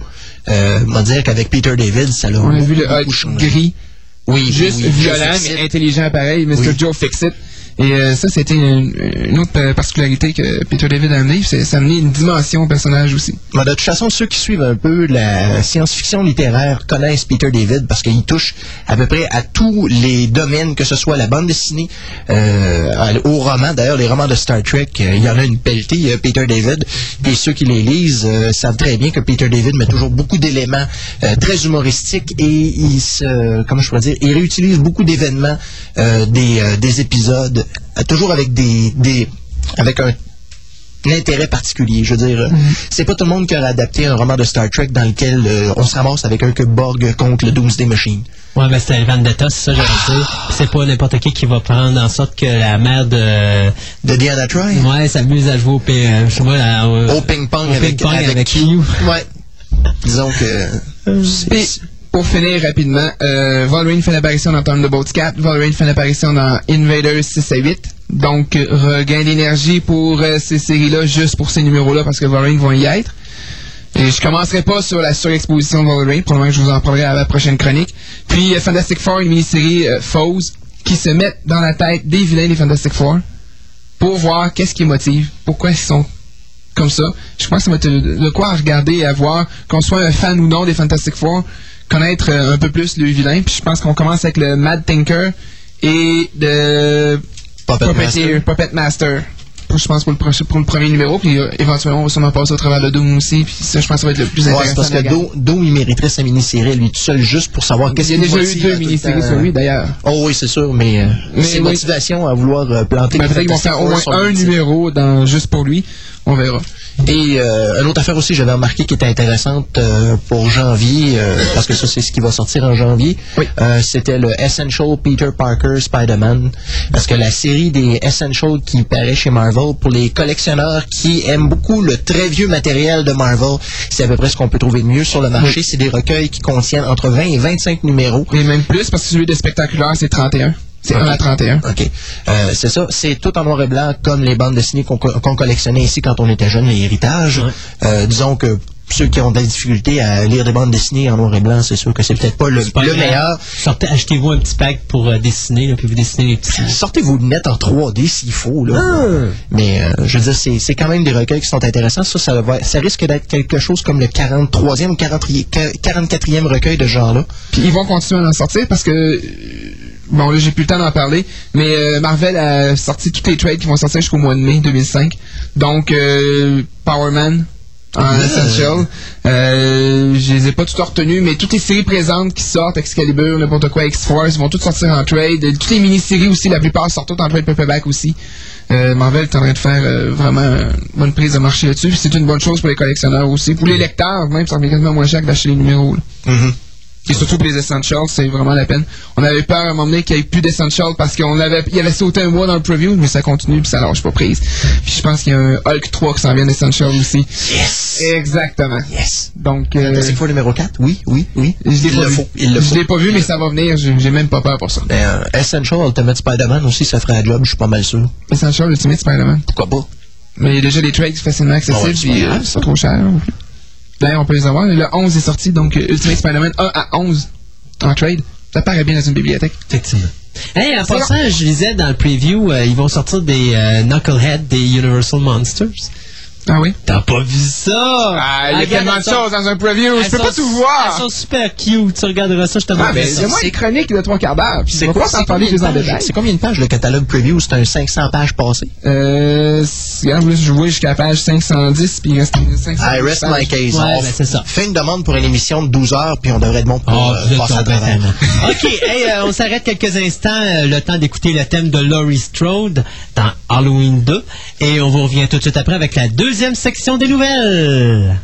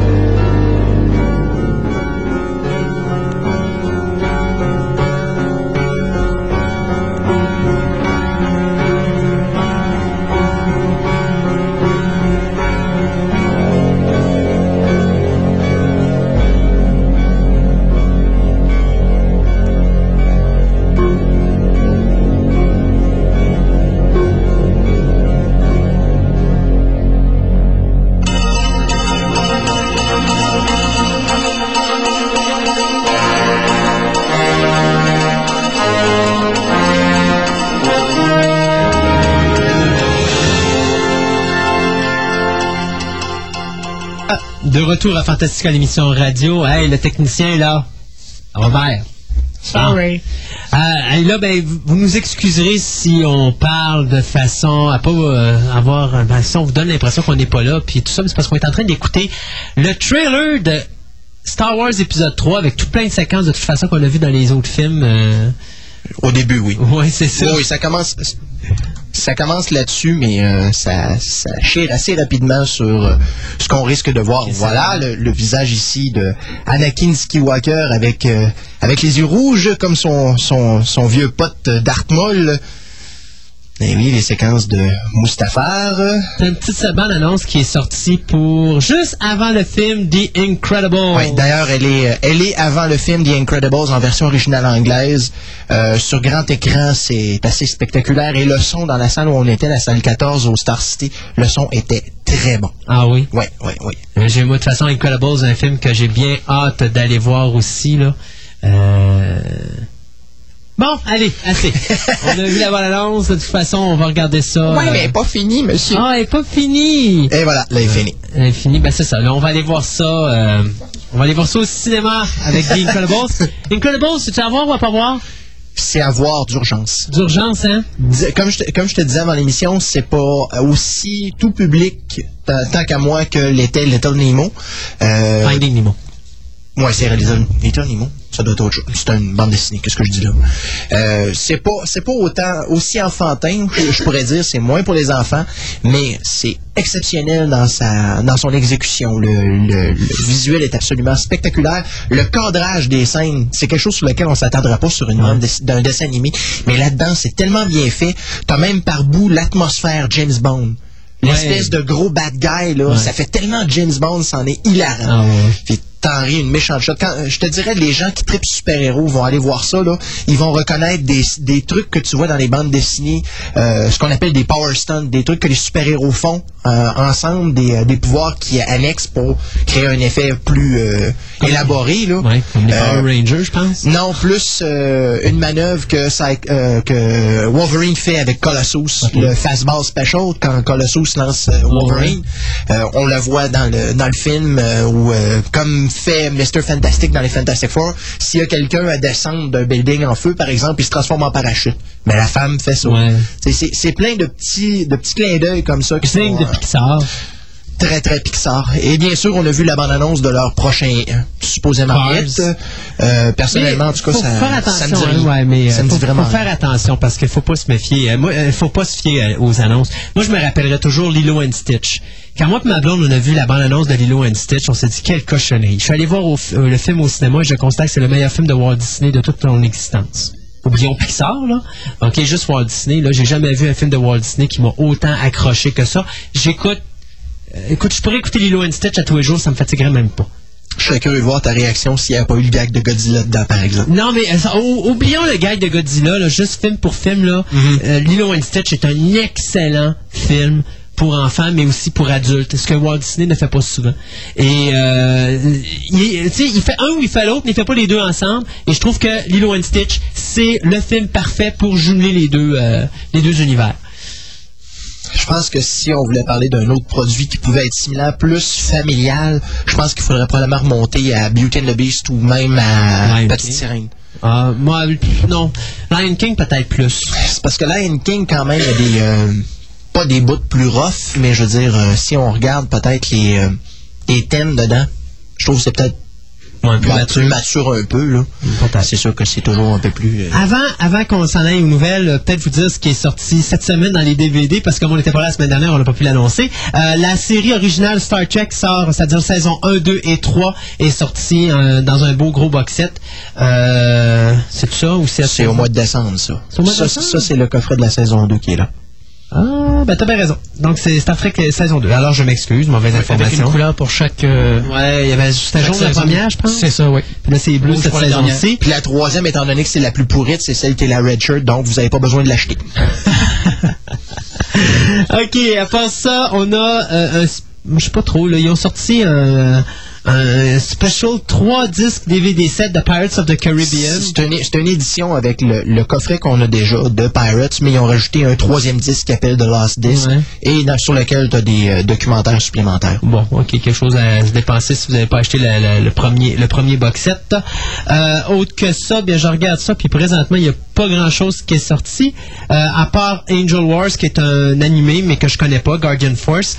Et bien sûr, vendredi, c'était la sortie, soit hier, de Shrek 2. Euh, ça a été extrêmement populaire parce que j'étais dans un club vidéo où ça débordait de tout bord, de tout côté. Puis tout le monde, non, Shrek, non, Shrek, non, Shrek. Il y avait plein d'enfants. Alors, Shrek 2 qui est sorti hier en DVD. Euh, on vous dira en fin d'émission ce qui va sortir la semaine prochaine. Euh, euh, tiens, c'est fini Star Wars, j'en ai pour moi. Hey! Qu'est-ce alors? Hey! Hey, dans les nouvelles, euh, allons-y tout de suite avec euh, quelque chose d'intéressant. Ben plutôt quelque chose. ouais. Ah, une mauvaise nouvelle. Je suis allé des bonnes nouvelles, on va dire une mauvaise nouvelle. Hey, un décès encore cette semaine à, marquer. Mais c'est pas quelqu'un euh, que je vais dans le nom, les gens vont dire hein, qui? Euh, Gil Neely. Euh, Gil Neely, c'est qui? Eh bien, c'est un compositeur. Un compositeur qui est né en 1931 euh, au New Jersey et qui est décédé le 28 octobre dernier d'une crise cardiaque à sa résidence de Malibu en Californie. C'est qui euh, Gil Neely? Mais d'abord, c'est un euh, c'est un compositeur innovateur qui a innové au niveau du mixage entre la musique d'orchestre orchestrale et la musique électronique. Et c'est lui qui a réalisé euh, les trames sonores de films comme The Andromeda Strain, euh, Frankenstein The True Story qui était sorti je crois en 73 et aussi des séries télé comme Night Gallery The Six Million Dollar Man euh, Kolchak The Night Stalker Starship Invasion. Donc c'est un, une musique qu'on connaît tout le monde mais que on connaissait pas le musicien. Alors euh, eh bien malheureusement ce, ce petit individu est décédé Frankenstein de, euh, de True Story, c'est-tu celle avec euh, Michael Sarrazin qu'on avait vu si souvent en je pense que c'est celle-là ouais celle-là qui est en 73 Ça, j'aimerais bien avoir ça en DVD. Euh, ça n'aurait pas je me demande même si c'est pas déjà sorti ça se faisait de voir Parce que l'adaptation était assez particulière. C'était pas du tout fidèle à ce que Mary Shelley avait fait et les autres adaptations. Parce que si je me rappelle bien, au début, Frankenstein était beau et tranquillement, il s'enlaidissait. C'est comme si le, le corps, le corps, ou plutôt le fait que le c'était fait à partir des, de morceaux de cadavres à ce moment-là, le- éventuellement, le corps commence à se défaire tranquillement. C'était bien comme adaptation. Ouais. Alors, euh, M. Millie est décédé à l'âge de 73 ans. Bon, il doit entendre le chant des sirènes et c'est justement le thème de ma prochaine nouvelle euh, de Mermaid Singing. Euh, Les actrices euh, Jessica Lange, euh, Neve Campbell et Evan Rachel Wood vont jouer dans le film The Mermaid Singing, nous rapportait cette semaine le magazine Hollywood Reporter. Le film qui va être inspiré d'un roman de Lisa Carey raconte l'histoire d'une jeune fille qui retourne sur une île irlandaise isolée et enchantée où elle est née? Alors exactement, qu'est-ce que ça va donner? Comme histoire La question se pose. Euh, le film va être euh, réalisé et écrit par euh, Robin Sweecord qui nous avait donné Practical Magic et Memoirs of a Geisha. Euh, Memoirs of a Geisha. Le film n'est pas sorti, me semble. Je sais pas. C'était pas, pas un des projets de Spielberg, ça, si je me rappelle bien. euh, Je sais pas. Enfin. Euh, ah oui, c'est ça, parce que ce sera euh, la première euh, réalisation, c'est ça, ça va être la première ré- réalisation de Robin Sweecord. Donc, c'était des scénarios qu'elle avait produits, Practical Magic et Memoirs of a Geisha. Moi, de mon côté, je vais vous parler de Argonauts, bien sûr basé sur l'histoire The Odyssey, ou Jason and the Argonauts, si vous vous rappelez de ça. Eh bien, le scénariste Michael Cooney, qui nous avait donné Identity, au niveau scénarisation, bien sûr, vient d'être embauché pour retravailler le scénario de Argonauts, euh, un, projet qui est en développement chez DreamWorks depuis maintenant plus de 10 ans. Le projet a commencé avec Alan McLo- euh, euh, McElroy, celui qui avait écrit Spawn, le film. Il avait écrit un scénario qui finalement était tombé dans l'oubli, avait été repris en 2002 par le scénariste Simon Kinberg, euh, qui avait été embauché à ce moment-là pour retravailler ce scénario-là et euh, assister euh, Stephen Summers, qui nous avait donné bien sûr La Momie et Van Helsing, pour euh, qui lui devait être réalisateur de ce projet-là. Alors l'histoire du film, c'est suivant, c'est qu'il y a un groupe de mercenaires qui ont découvert un bateau c'est effectivement le bateau perdu de Jason et les Argonauts. À l'intérieur de ce bateau-là, il trouve un portail qui lui permet d'aller en Olympe euh, et de rencontrer les dieux. Sauf que le problème, c'est que, oups, il n'y a pas de Zeus, il n'y a pas de Héra, il n'y a pas d'Athéna, il n'y a pas d'Aphrodite, il n'y a plus de dieux. Ce sont seulement les titans qui ont pris la place, c'est-à-dire le Kraken, la Méduse, euh, il y a le Minotaure, le Cyclope. toutes les créatures de la mythologie grecque ont pris possession de l'Olympe. Et les dunes sont plus là. Alors, lorsque M. Kinberg a repris le scénario avec M. Summers, au départ, l'histoire de M. Euh, McEl- McElroy, c'était que ça se passait aujourd'hui. Ces deux personnes-là ont ramené ça durant la Deuxième Guerre mondiale. Et euh, maintenant, eh bien, notre ami euh, Cooney, lui, va faire peut-être un mix des deux, il ne sait pas encore. Une chose est certaine, c'est qu'on sait que Stephen Summers va rester sur le projet à titre de producteur exécutif, mais il ne sera plus le réalisateur. Euh, à ses côtés, de, aux côtés de Summers, eh il y aurait euh, Bob euh, Doxey et John Band, Baldacci, pardon, puis il y a aussi euh, Jason Offs qui vont être euh, au niveau de la production. Et le drame fantastique, lui, devrait sortir en salle pour les fêtes de 2006. Donc, euh, un gros film d'action à la Stargate mélangé avec Jurassic Park et puis Clash of the Titans. Ça va vous donner à peu près un mix de ça.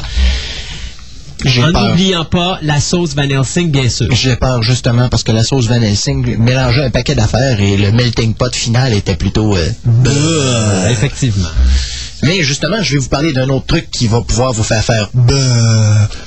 C'est justement, tantôt on parlait de, du somptueux film Donjons et Dragons, et ici on relate euh, que le, ré- la- le, le somptueux réalisateur et écrivain de ce film va nous produire un nouveau film avec Donald Sutherland et Sissy Spacek, avec aussi James Darcy, euh, ben, qui joue dans Exorcist the Beginning, et Rachel Hurd Wood qui joue dans Peter Pan. C'est elle qui faisait la. Comment elle s'appelle? Wendy? Ben, Wendy, ouais, c'est ça, dans Peter Pan. Et bien sûr, euh, notre ami Courtney Solomon, euh, qui justement nous a donné le fabuleux Dungeons and Dragons, retourne en Roumanie encore une fois pour faire un autre film. Alors, est-ce qu'on peut lui donner un avis tout de suite? Je pense que ce serait quasiment Mais légitime. regarde les acteurs qu'il y a là-dedans, c'est quand même pas des petits, des petits Ouais, ben, puis habituellement, c'est Donald pas... Sutherland, Sissy Spacek, ok, ça rajoute une certaine crédibilité. Mais entre toi et moi, est-ce que Donald Sutherland s'est déjà associé à des projets qui étaient des petites merdes? Non, moi, ça. Tu, tu y parleras de Buffy, Ah, le premier. le film. Ouais, mais sauf que Buffy, faut faire dire, attention. Le succès était là quand même. Mais c'est même pas une question de succès. Faut faire attention parce que Buffy, à l'origine, c'est pas ce qu'on a vu sur le grand écran. Parce que le scénario de Joss Whedon a été complètement changé par 20th Century Fox et surtout par le réalisateur. Rappelle-toi que c'était la première expérience de Whedon au niveau du cinéma et Whedon l'a toujours dit que le film de Buffy the Vampire Slayer ne correspondait pas à ce que ça devait être à l'origine. Ce qu'il a fait avec Buffy à la télévision correspondait à ce qu'il y avait à l'origine. Donc si Sutherland signe pour faire quelque chose comme ça puis que le réalisateur décide de changer ça en film navet, Sutherland, lui, ne va pas venir. OK, d'accord, on va laisser faire Buffy, on va parler de Puppet Masters. Ben, c'est pas si pire que ça. Jesus! Ah, Regarde, c'est quand même pas un, un chef-d'œuvre, mais c'est pas un navet non plus. Sans commentaire. Regarde, je veux dire, on avait déjà eu l'invasion des profanateurs Oui. à deux trois reprises. Effectivement. Est-ce qu'on avait besoin d'un Puppet Masters en Non. plus? Hein, hein. Mais c'est pas grave. Si tu me parles de film, si tu me dis que c'était véritablement un navet, je suis pas d'accord. C'est un pas un mauvais film, c'est pas un excellent film. Moi, je trouve que c'est un film moyen. C'est juste un film qui, ra- qui ramasse de la poussière sur une tablette dans un club vidéo Ouais, à peu près ça. et qui le mérite bien.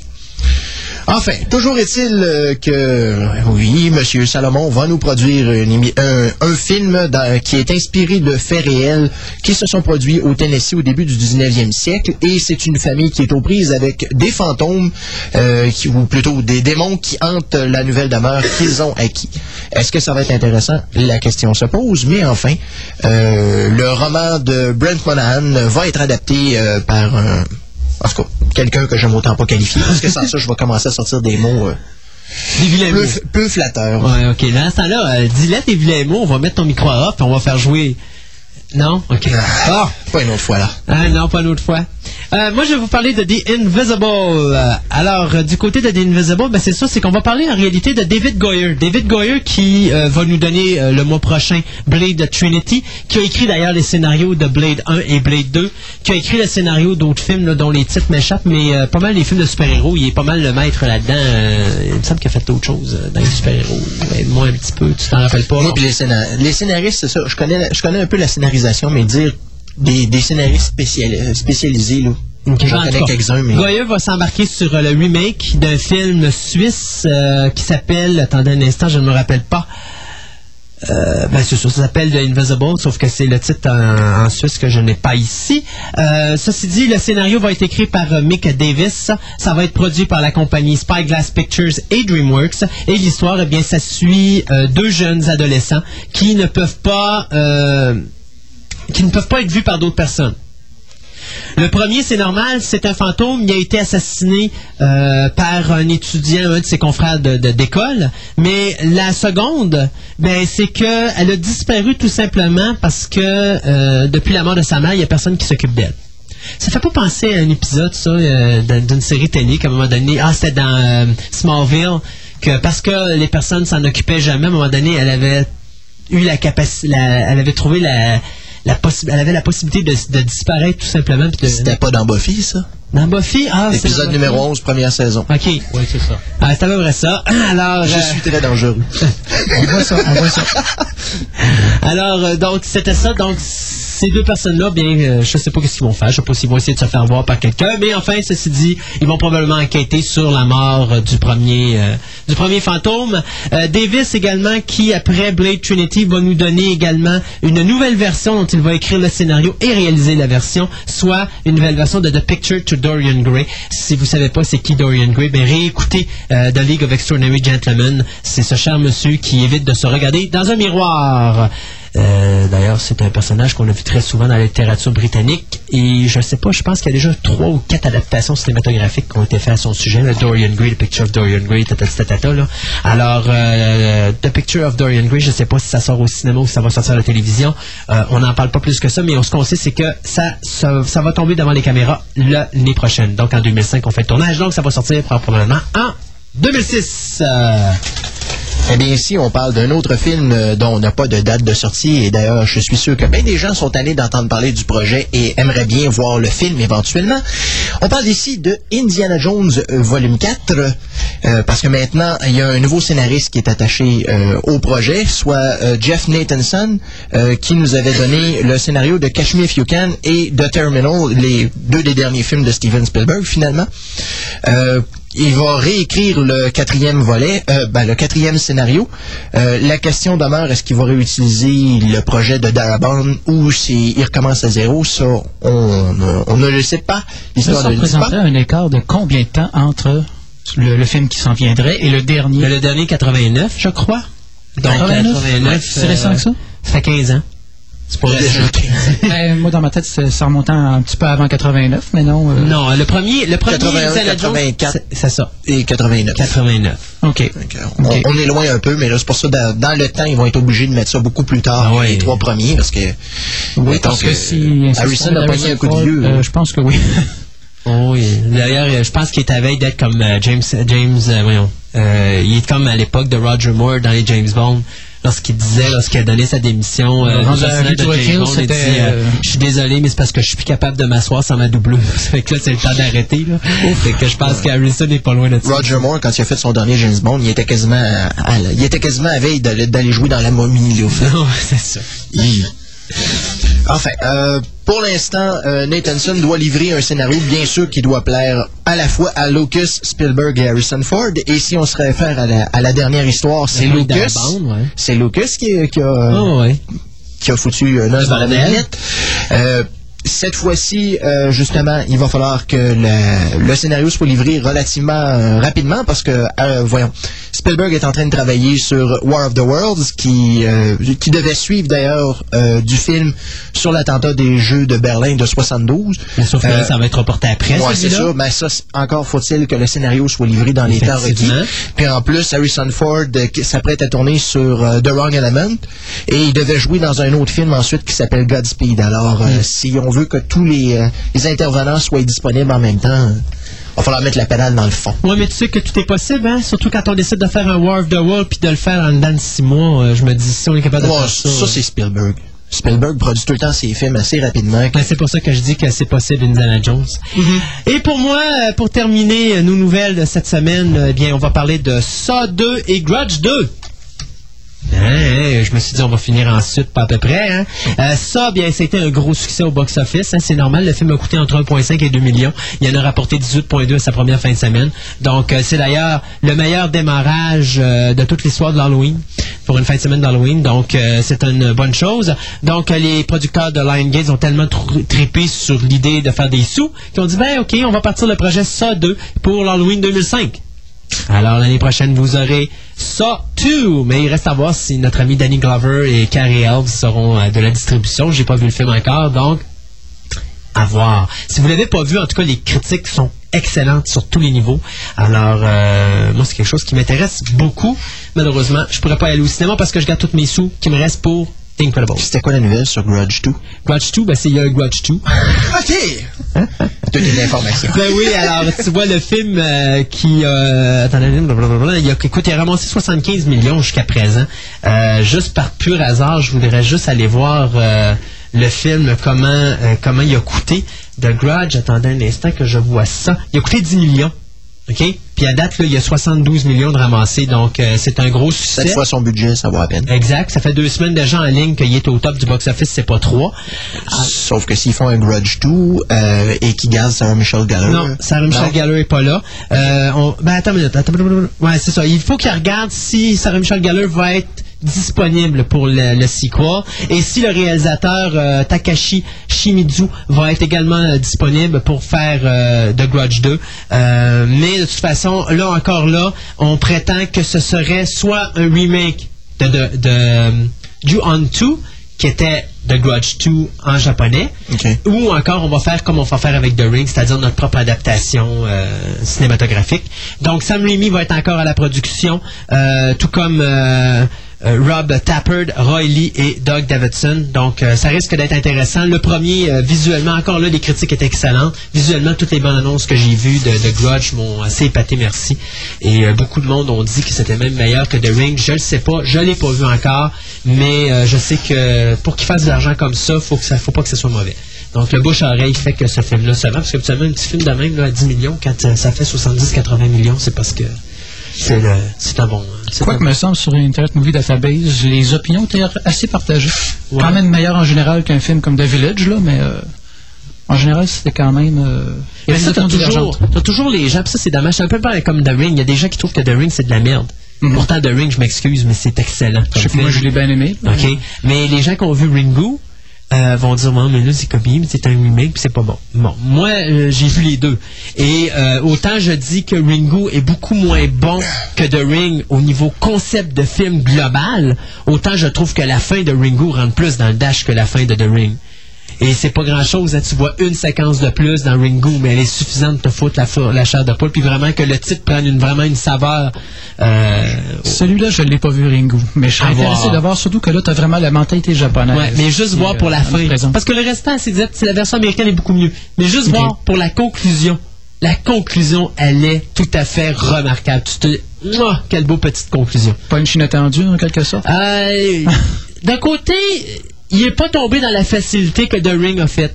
The Ring est tombé dans une certaine facilité à la fin, alors que Ringu, il est pas tombé si facile que ça.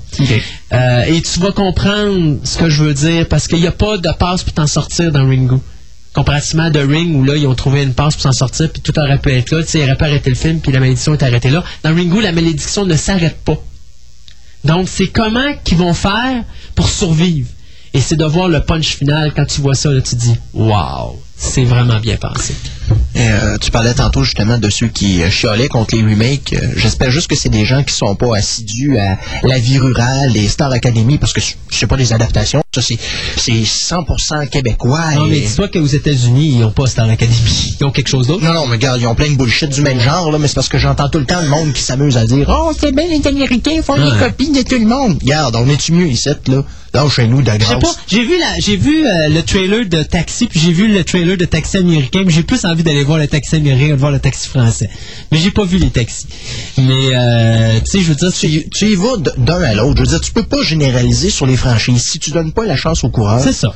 tu sais, Tu sais, je veux dire, moi j'ai vu Trois hommes et un couffin. J'ai adoré Trois hommes et un couffin. J'ai vu Three Men and a Baby. J'ai adoré Three Men and a Baby. Mais j'ai pas aimé les deux films pour la même raison. J'ai aimé Trois hommes et un couffin parce que c'était bon. J'ai aimé Three Men and a Baby que j'aime les trois comédiens qui étaient dans le film. Puis les trois, ils ont une belle chimie, puis ça a bien marché. Euh, tu sais, tu vas chercher ce que tu as besoin d'aller chercher. C'est vrai que des fois, tu as des remakes, c'est des cochonneries. Des fois, tu as des suites que c'est des cochonneries. Des fois, tu as des films que c'est des cochonneries que tu ferais pas. Puis des fois, il y a des films français que c'est de la merde et on va les prendre aux États-Unis, c'est des chefs-d'œuvre et vice-versa. OK? Ça dépend toujours du traitement qui est fait. Moi, je dis que dans le cas de The Grudge, c'est peut-être dans les films d'horreur, étant donné qu'on en a plus des bons. Mais là, cette année, je pense qu'on a eu des bons films. On a eu The Grudge d'un bar, puis on a eu ça de l'autre. Je les ai pas vus, mais je sais que les critiques sont excellentes. Maintenant, ça, c'est des choses que moi, je vais voir plus tard. Puis, euh, à partir du moment que ça va sortir en DVD, ben, je vais sauter dessus parce que je suis curieux, puis je vous en reparlerai à ce moment-là. Mais euh, c'est des petits films qui méritent d'être faits. De toute façon, euh, hein, fais des sous, fais des sous, fais des sous. Hey, euh, ceci dit, euh, on va s'arrêter dans nos nouvelles. Si on veut laisser Nick Nick euh, nous parler un petit peu de son animation. Si nécessaire, on compressera. là. Non, on compressera pas, on prendra le temps qu'on prendra. Et donc, on y va tout de suite avec un petit thème du film Halloween 3 qui s'appelle... Non, non, non, inquiète-toi pas, c'est pas le montage de Halloween 3. Non, c'est Drive to Santa Mirce. Donc, on écoute ça tout de suite et on revient tout de suite après avec l'animation manga. thank you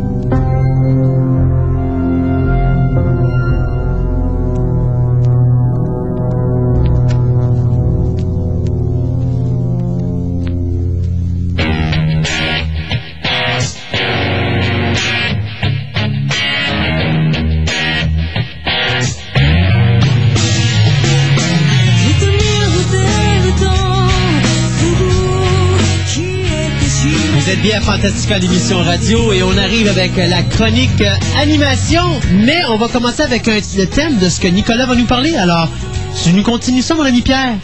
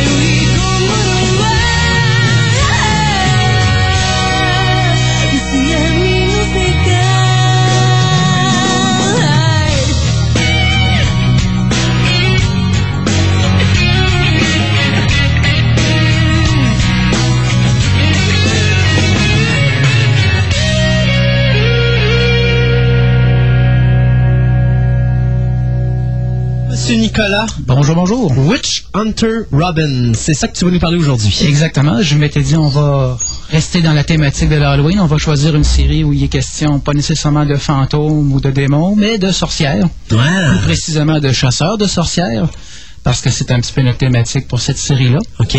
Euh, juste avant de commencer, je vais faire une petite parenthèse sur ce qu'on disait avant la, la pause musicale euh, par rapport justement à Ringu.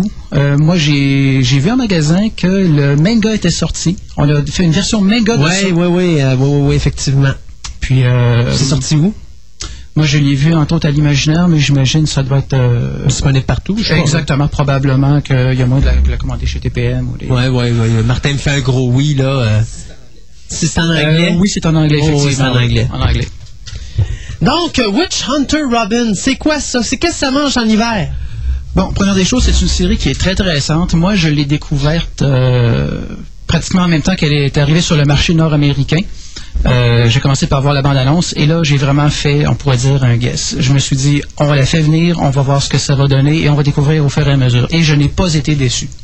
C'est une série. euh, bon, le sujet, grosso modo, c'est que les sorcières, c'est-à-dire ici des gens, euh, peu importe le sexe, qui sont dotés de pouvoirs paranormaux, représentent un danger ou peuvent représenter un danger pour les humains ordinaires. Et là, il y a une organisation internationale qui s'appelle STM, qui en japonais, c'est pour euh, Solomon Tokatsu Nin Idantai, qui veut dire grosso modo euh, Solomon Control Center, et qui a comme objectif d'endiguer la prolifération de ces sorcières-là, les contrôler finalement, en les traquant et en les éliminant. C'est assez, euh, c'est assez rough et assez sombre. Ça veut dire qu'il faut faire les, les sœurs Hollowell, s'il vous plaît, faites attention. Exactement. Uh-huh. D'ailleurs, intéressant que tu mentionnes ça parce qu'il y a, en tout cas, j'y reviendrai, mais il y a quelqu'un dans cette série-là qui a un pouvoir qui est similaire à une des sœurs. C'est assez intéressant. Là, pour les gens qui se demandent de quoi qu'on parle, on parle bien sûr de la télésérie Charmed, Exactement, exactement. Qui passe encore, malheureusement. ça, c'est une autre histoire. Il n'y a pas eu un problème encore pour la sortie DVD, une question de droit ou de copyright? euh? Ben, s'ils veulent sortir la saison 1, ils ont probablement des droits avec euh, la première sœur qui ont fait jumper après la deuxième saison, là, euh, ou la troisième, je me rappelle plus. Là, euh, jamais trop su c'était quoi la raison, hein, pourquoi. Shannon Doherty? Ouais, c'est- Shannon Doherty aimait pas, mon Dieu, comment il s'appelle l'autre? Oh, conflit interne? Oh, oui, c'était Ok. pas, c'était pas un petit, là. C'est que t'avais un conflit entre deux actrices. T'avais Shannon Doherty qui avait trop petits points de caractère. OK. Puis qu'elle, quand ça fait pas son affaire, elle engueule tout le monde. Puis elle avait des problèmes d'alcool par-dessus le marché. Et t'avais l'autre personne qui était, euh, mon Dieu, celle, Anissa Milano, qui, elle, était quand même correcte, mais elle était plus capable de sentir Shannon Doherty.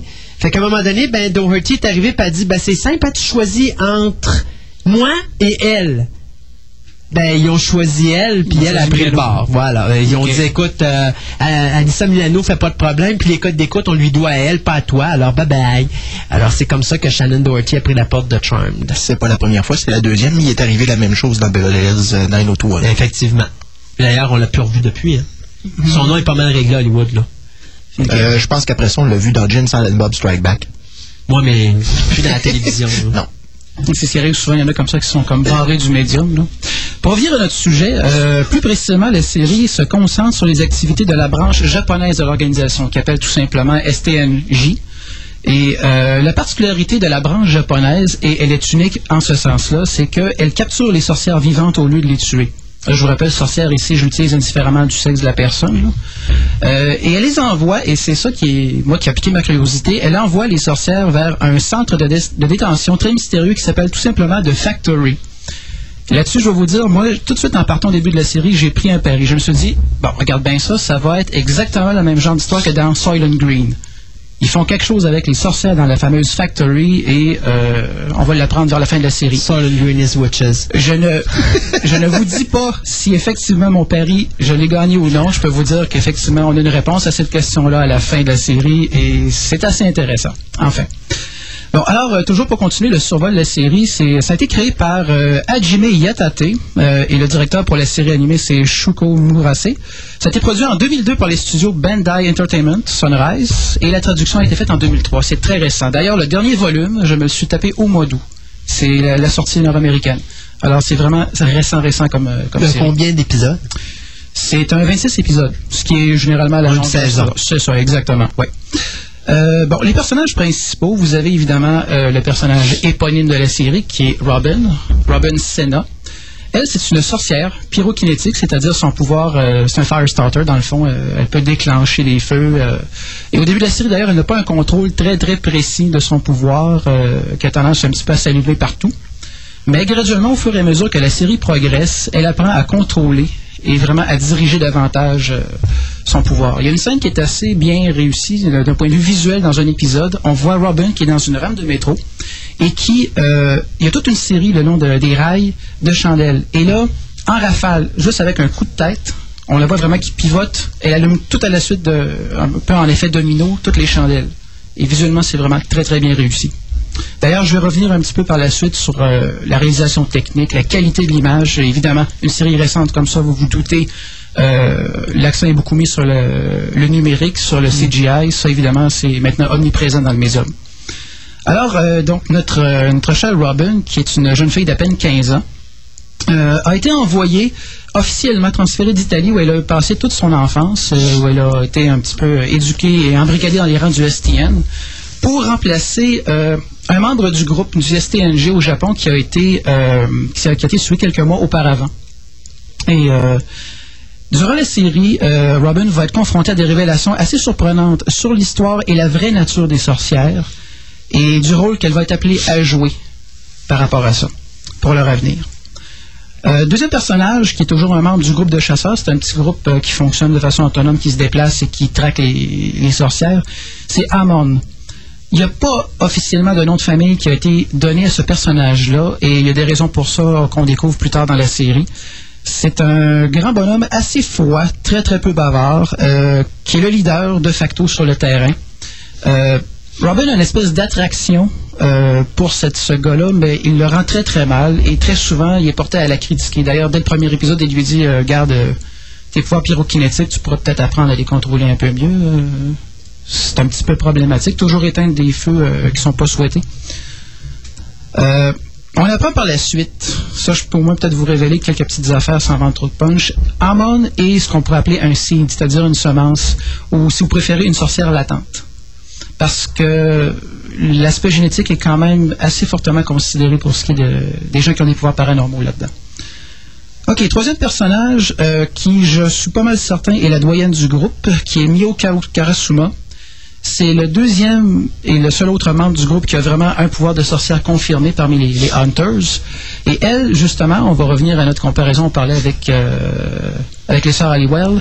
Elle a un pouvoir qui est très similaire à celui de Phoebe. Là, je parle évidemment au début de la série. C'est-à-dire, elle a comme de la, pas de la précognition, mais une espèce d'empathie physique avec les empreintes psychiques qui peuvent être laissées par les sorcières qui vont traquer. Donc, elle, ils vont l'amener sur euh, les lieux où est-ce qu'une Elle a sorcière... un don de voyance. Exactement, exactement. En touchant des objets, ou même des fois simplement en allant sur le lieu d'un accident, comme c'est le cas de- dans un épisode, elle peut avoir des flashs qui sont très similaires au genre de flash qu'on voit visuellement dans, dans la série Charm. Ou euh, peut-être comme dans euh, Dead Zone. Euh, oui, oui, effectivement. C'est une autre bonne comparaison. Et ça fait longtemps que j'ai pas vu ça, Dead Zone. C'est. euh, Non, effectivement, on T'as même une comparer- télésérie à toutes les, toutes les semaines, mon cher. Ah, mais je te rappelle, euh, moi, je suis un petit peu ermite, j'ai pas le câble. Ah, mais t'as Internet. Évidemment. Sauf que Ah. quand tu as une collection d'animations japonaises comme celle que j'ai, je peux te dire. dire Internet. Exactement. La télévision, c'est un moniteur qui est relié au lecteur DVD, puis euh, je peux te dire, ça roule, il chauffe pas mal. Autre personnage, et euh, moi qui ne suis pas la série Nikita, je ne pouvais pas faire la comparaison, mais ceux à qui j'ai montré la série m'ont dit tout de suite, ce gars-là, ça, ça me fait penser à un type qui est dans la série Nikita. C'est Michael Lee, qui est un espèce d'hacker prodige qui a eu le malheur d'aller infiltrer les bases de données du STNG. Et il s'est fait pogner. Fait que là, on lui a donné un choix. Ou bien tu travailles pour nous et tu es en liberté surveillée, ou bien tu vas disparaître sans laisser de traces. Alors, il a comme pas eu le choix. Il est devenu le hacker de service pour le groupe et c'est lui qui fait vraiment euh, toute la connexion Internet. C'est lui qui va aller faire les recherches au niveau des bases de données parce qu'ils ont des fichiers généalogiques sur les sorcières. Comme ça, ils peuvent savoir, bon, un tel a un antécédent, donc c'est un, une personne à risque, et ainsi de suite. Il va leur envoyer des schématiques, des bâtiments dans lesquels ils doivent s'infiltrer pour aller capturer les sorcières. Euh, c'est lui qui va assurer la communication. Vraiment, il reste à la base, euh, au point, au centre d'opération, qui en passant est une église reconvertie, qui s'appelle euh, The Raven's Nest, le, nid des corbeaux. Et c'est lui vraiment là qui va diriger l'aspect informatique communication là, de- des opérations. Vous avez euh, l'avant-dernier personnage du groupe qui est Haruto Sakaki. C'est le plus jeune. C'est une recrue relativement nouvelle. Il était engagé un petit peu avant Robin. Et euh, lui, c'est pas compliqué. Il est là pour essayer de faire ses preuves. Il est très, euh, très engagé, très. il essaie vraiment là, d'en mettre un petit peu plus. Et malencontreusement, à cause de ça, il se retrouve très souvent blessé. Euh, une série d'épisodes qui passent en béquille. C'est assez comique. Dernier personnage qui est Yurika Dojima. Dojima, ça, c'est un personnage, lorsqu'on le voit la première fois, on se dit bon, ok, celle-là, on va l'haïr. Parce qu'elle a tout de l'archétype de la petite fille gâtée, la, la fille à papa. Elle a été recrutée, du moins c'est ce qu'on apprend dans les premiers épisodes. Euh, Elle a été recrutée un petit peu sous la suggestion de ses parents qui sont très riches et euh, un petit peu en échange une contribution généreuse au coffre euh, du STNG. Donc, on se demande un peu qu'est-ce qu'elle fait là, surtout qu'elle est nonchalante, elle est paresseuse, elle ne tente jamais d'aller en mission, elle arrive en retard le matin. Mais au fur et à mesure que la série progresse, on s'aperçoit qu'elle a un agenda qui vient de plus haut, en quelque sorte. D'ailleurs, c'est ce qui est intéressant avec les personnages. Euh, j'ai presque envie de citer Jacquard dans Babylon 5 qui dit à un moment donné à Catherine Sakai, euh, il n'y a personne ici sur la station qui est comme il, apparaît vraiment. Et je dirais que ça s'applique très bien au personnage de la série. C'est un des points d'intérêt. C'est qu'au fur et à mesure, on est confronté à des, des révélations progressives et très surprenantes. Tu peux rien présumer, finalement. Exactement, exactement. Euh, je parler très rapidement de trois personnages secondaires parce qu'ils ont un rôle clé quand même. Euh, Il y en a un, c'est tout simplement Harry. C'est le propriétaire d'un café qui est non loin de leur base d'opération. Probablement non officiellement un membre de l'organisation du STN aussi. Et je dirais qu'il est un petit peu comparable à Guinan. C'est le gars qui va être là pour prodiguer des conseils, pour écouter les membres du groupe quand il y a des choses qui vont pas, et euh, toujours être là pour euh, l'homme charitable, l'oreille toujours prêt à écouter. Et il y a un épisode qui le concerne davantage parce qu'on apprend que son fils est une sorcière et que son fils est en exil et il décide de revenir au Japon dans l'épisode en question, avec, on s'en doute, les conséquences euh, navrantes qui se produisent. D'ailleurs, euh, ce qui se passe, c'est que lorsqu'une sorcière est capturée par le groupe, euh, il y a un camion sans aucune identification qui arrive. Il y a toute une série d'hommes en combinaison cagoulés avec le masque à gaz et tout qui débarque et silencieusement qui embarque la sorcière et le camion repart et on n'entend plus parler de la sorcière. Ça finit là. Solent Green is Witches. Ça, ça, ça m'a tellement fait penser à ça. Mm. Moi, j'avais hâte de voir le- les derniers épisodes pour savoir est-ce que c'est vraiment ça? Qu'est-ce qu'ils font? Mais avec comment les est-ce sorcières? qui explique que tu as même des gens qui ont des pouvoirs de sorcières qui font partie de l'équipe qui va chasser les sorcières puis qui savent très bien que finalement les sorcières ils disparaissent après ça? Ah, c'est une très bonne question et on se, on se le demande dès le début de la série. Euh, je pense que c'est un petit peu comme dans le cas de Michael, notre hacker. Les sorcières se font offrir un choix. Tu, tra- euh, tu travailles pour nous ou tu vas être notre proie éventuellement. Sauf que après qu'il ait ramassé toutes les sorcières, d'un côté tu te disais est-ce que je vais pas finir comme les autres? Il doit, comme je te dis, très sûrement se poser la question. Et de toute façon, je vais prendre un petit peu d'avance ici. À peu près à la moitié de la série, qu'est-ce qui arrive? Robin devient fugitive parce que très soudainement, la chasse est lancée et là, le STNG s'attaque à elle. Hmm. Une bonne fois revient chez elle et là, il y a euh, l'appartement où est-ce qu'elle réside se fait mitrailler. Sa colocataire euh, se ramasse à l'hôpital qui est une humaine ordinaire. Et là, elle décide que là, faut que je me cache, faut que je me terre. euh. Alors, elle commence par se, se réfugier au centre d'opération du, du STNG. Mais il y a une attaque qui est lancée contre la base d'opération. Et qu'est-ce que nos, nos amis du STNG découvrent? C'est la branche mère qui a envoyé des, chasseurs pour, euh, pour attaquer le centre. Donc là, on se dit, oh, voilà un autre élément de complexité qui vient d'arriver notre histoire. Il y a une querelle intestine, il y a, des jeux de pouvoir qui se font par en arrière, et on voit que même les, branches régionales ont probablement leur agenda particulier. Et d'ailleurs, on découvre par la suite, avec l'évolution de la série, pourquoi justement la branche japonaise ne tue pas les witches, les sorcières, les capture. Et c'est relié justement au personnage suivant qui est Takuma Zaizen, qui est le dirigeant de la branche japonaise. Euh, il fait très slick comme personnage. C'est vraiment lui qui est à la tête. On le voit un petit peu comme en retrait au début. Et lui, euh, on voit que c'est tout de suite évident dès le départ qu'il en sait plus que ce qu'il en dit réellement.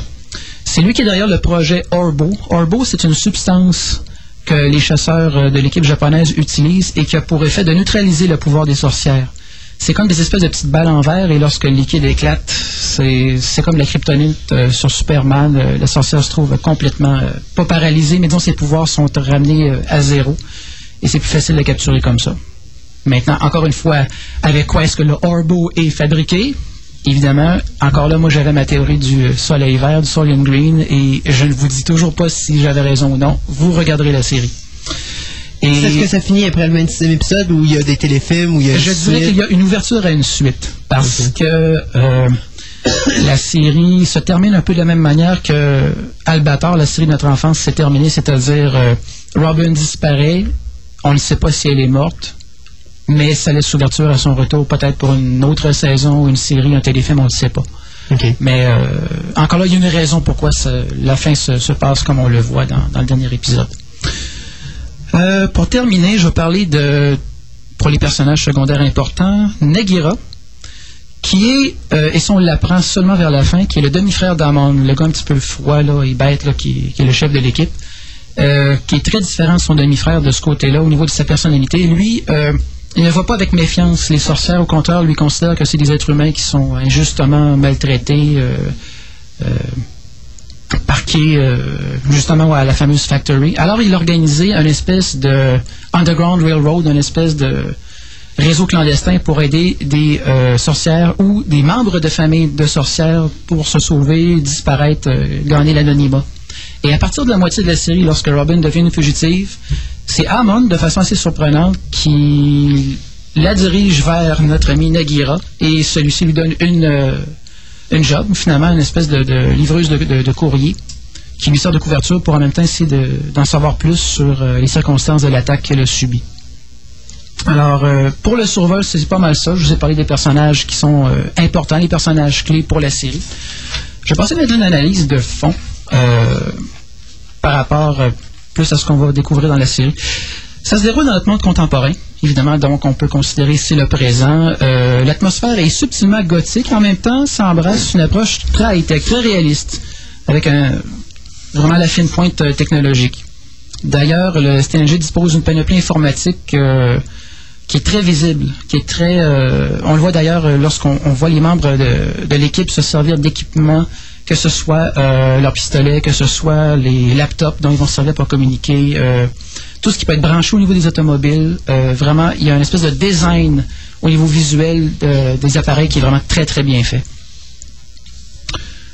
Euh, oui, effectivement. Il utilise entre autres euh, de façon intensive les connexions informatiques pour le repérage des sorcières sur le terrain, la communication entre les membres du groupe, euh, la recherche des antécédents génétiques, qui des fois, dans certains cas, a été un petit peu le, le point de départ pour certaines, certaines des aventures, certains des épisodes. Et évidemment, la, substance particulière qui s'appelle Orbo, qui a l'air d'une espèce de petit gel de couleur vert fluorescent, euh, que beaucoup de membres portent sur eux-mêmes, un petit peu à la façon d'un crucifix dont on se servirait pour se protéger d'un vampire, par exemple. Euh, souvent, c'est sous la forme d'un petit pendentif en forme de croix. ou euh, Robin, pour sa part, n'a pas de pendentif contenant de l'orbo. Elle a son propre pendentif. On ne sait pas ce qu'il fait exactement, mais apparemment, ça aide peut-être à concentrer son pouvoir. Ça n'a jamais été vraiment dit de façon claire au niveau de la série. Euh, là, je sais pas, euh, Christophe Pierre, peut-être euh, on pourrait faire entendre un petit bout musical brièvement en background. Je continuerai à présenter la série. Oui, laquelle tu vas voir? Peut-être la track numéro 5 qui est assez représentative. Qui s'intitule Kiri. exactement, Kyrie, qui est d'ailleurs. qui reprend des éléments de musique religieuse. Évidemment, vous avez. Euh, vous avez comme du chant grégorien un petit peu par en arrière, mais avec de l'instrumentation moderne. Et je trouve que ça fait un mélange assez intéressant. Alors, toujours pour continuer, euh, notre analyse de fond. Euh, la sorcellerie, c'est vraiment davantage décrit comme un phénomène paranormal qui est scientifiquement mesurable. Par exemple, là, je le dis, on insiste beaucoup sur le bagage génétique héréditaire des sorcières, mais sans écarter des aspects surnaturels. Ça, c'est intéressant aussi. Entre autres, euh, l'utilisation de rituels et de cercles magiques. Il y a plusieurs épisodes où est-ce euh, on va tracer des caractères mythiques, des runes, par exemple.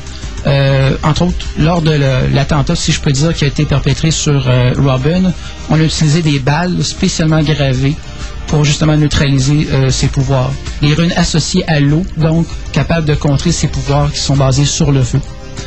Euh, il y a aussi des liens mythiques entre les sorcières actuelles et les dieux, les anges, les démons des anciens temps. Mais ça, c'est vraiment dans la seconde moitié de la série que c'est progressivement révélé. Et on voit qu'il y a des liens qui se sont faits avec justement la mythologie et la nature réelle des sorcières. Ça, c'est ce qui est vraiment intéressant. Donc, dans les premiers épisodes, on assiste à une série de chasses pendant lesquelles, de un, pour nous, les téléspectateurs, on se familiarise avec l'équipe du STNJ et ses méthodes. Donc, les premiers, les premiers épisodes peuvent presque s'écouter dans le désordre. À chaque fois, c'est euh, une nouvelle cible, une nouvelle sorcière avec un pouvoir particulier. Et l'équipe doit évidemment trouver le moyen de la capturer avec le, le minimum de dommages collatéraux. Euh, un épisode, c'est combien de temps? Une demi-heure? Euh, oui, c'est environ une demi-heure. oui. C'est généralement le format euh, qu'on va retrouver pour la plupart des séries d'animation. C'est assez rare qu'on va voir des formats différents. Euh, Quoique j'ai récemment euh, fait l'acquisition d'une série qui est découpée en épisodes de 15 minutes. Hey boy, oh. Et assez étrangement, ça s'écoute bien. Ah oui?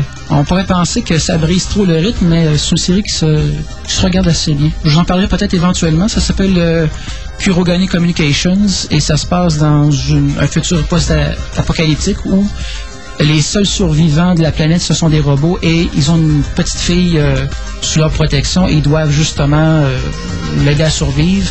Et là, évidemment, il y a une espèce de quête pour on essaie de trouver d'autres humains. En tout cas, je referme la parenthèse. Ça peut toujours être un autre sujet éventuellement. Donc, alors, toujours dans les premiers épisodes, on voit euh, des sorcières avec des pouvoirs très, très variés. Le pouvoir qui revient le plus souvent, c'est toujours associé à la télékinésie, généralement. Donc, euh, les attaques, ça va être euh, presque d'un geste, comme s'il y avait une force invisible. La sorcière va repousser les chasseurs, euh, les frapper dans le mur, euh, leur envoyer des objets par la tête. Euh, pensez un petit peu à ce que les Jedi pourraient faire là, avec un petit Ils sont geste, très forts en Medicloria. Exactement.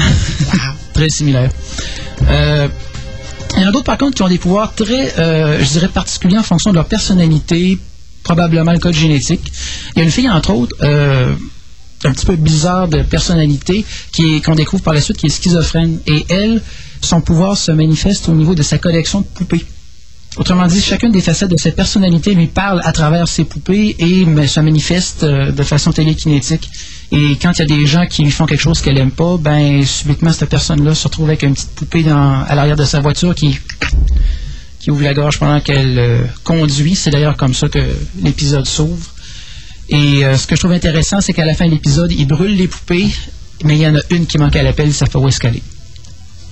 On n'a jamais eu de suite là-dessus, mais tu dis toujours, est-ce que la poupée va revenir dans le décor? Est-ce qu'il va y avoir une suite à ça? Mais, non. Euh, un autre, euh, une autre sorcière qui avait un pouvoir vraiment intéressant, c'était euh, un type qui parvenait à survivre plusieurs siècles en drainant l'énergie vitale d'autres sorcières, mais en contrôlant des insectes. C'est un type qui devait probablement venir d'Égypte parce qu'il y a une espèce de, tatouage de scarabée. Et c'est un peu comme ça qu'ils ont été capables de le repérer à partir de vieilles photographies. Et euh, d'ailleurs, l'effet sonore pour où la musique accompagnait les attaques des essaims et les nuées d'insectes, c'était assez, euh, c'était assez particulier. Bon, euh, dans, les épisodes subséquents, euh, l'intrigue de fond, comme je vous disais, se dessine beaucoup plus clairement. Il y a des révélations progressives qui sont offertes aux téléspectateurs, euh, notamment les agendas secrets de plusieurs personnages, les origines véritables et l'histoire cachée des sorcières, euh, les conflits internes, les jeux de pouvoir au sein du STN euh, et de la branche japonaise. L'aspect humain est, moi je trouve, très savamment travaillé et très contrasté.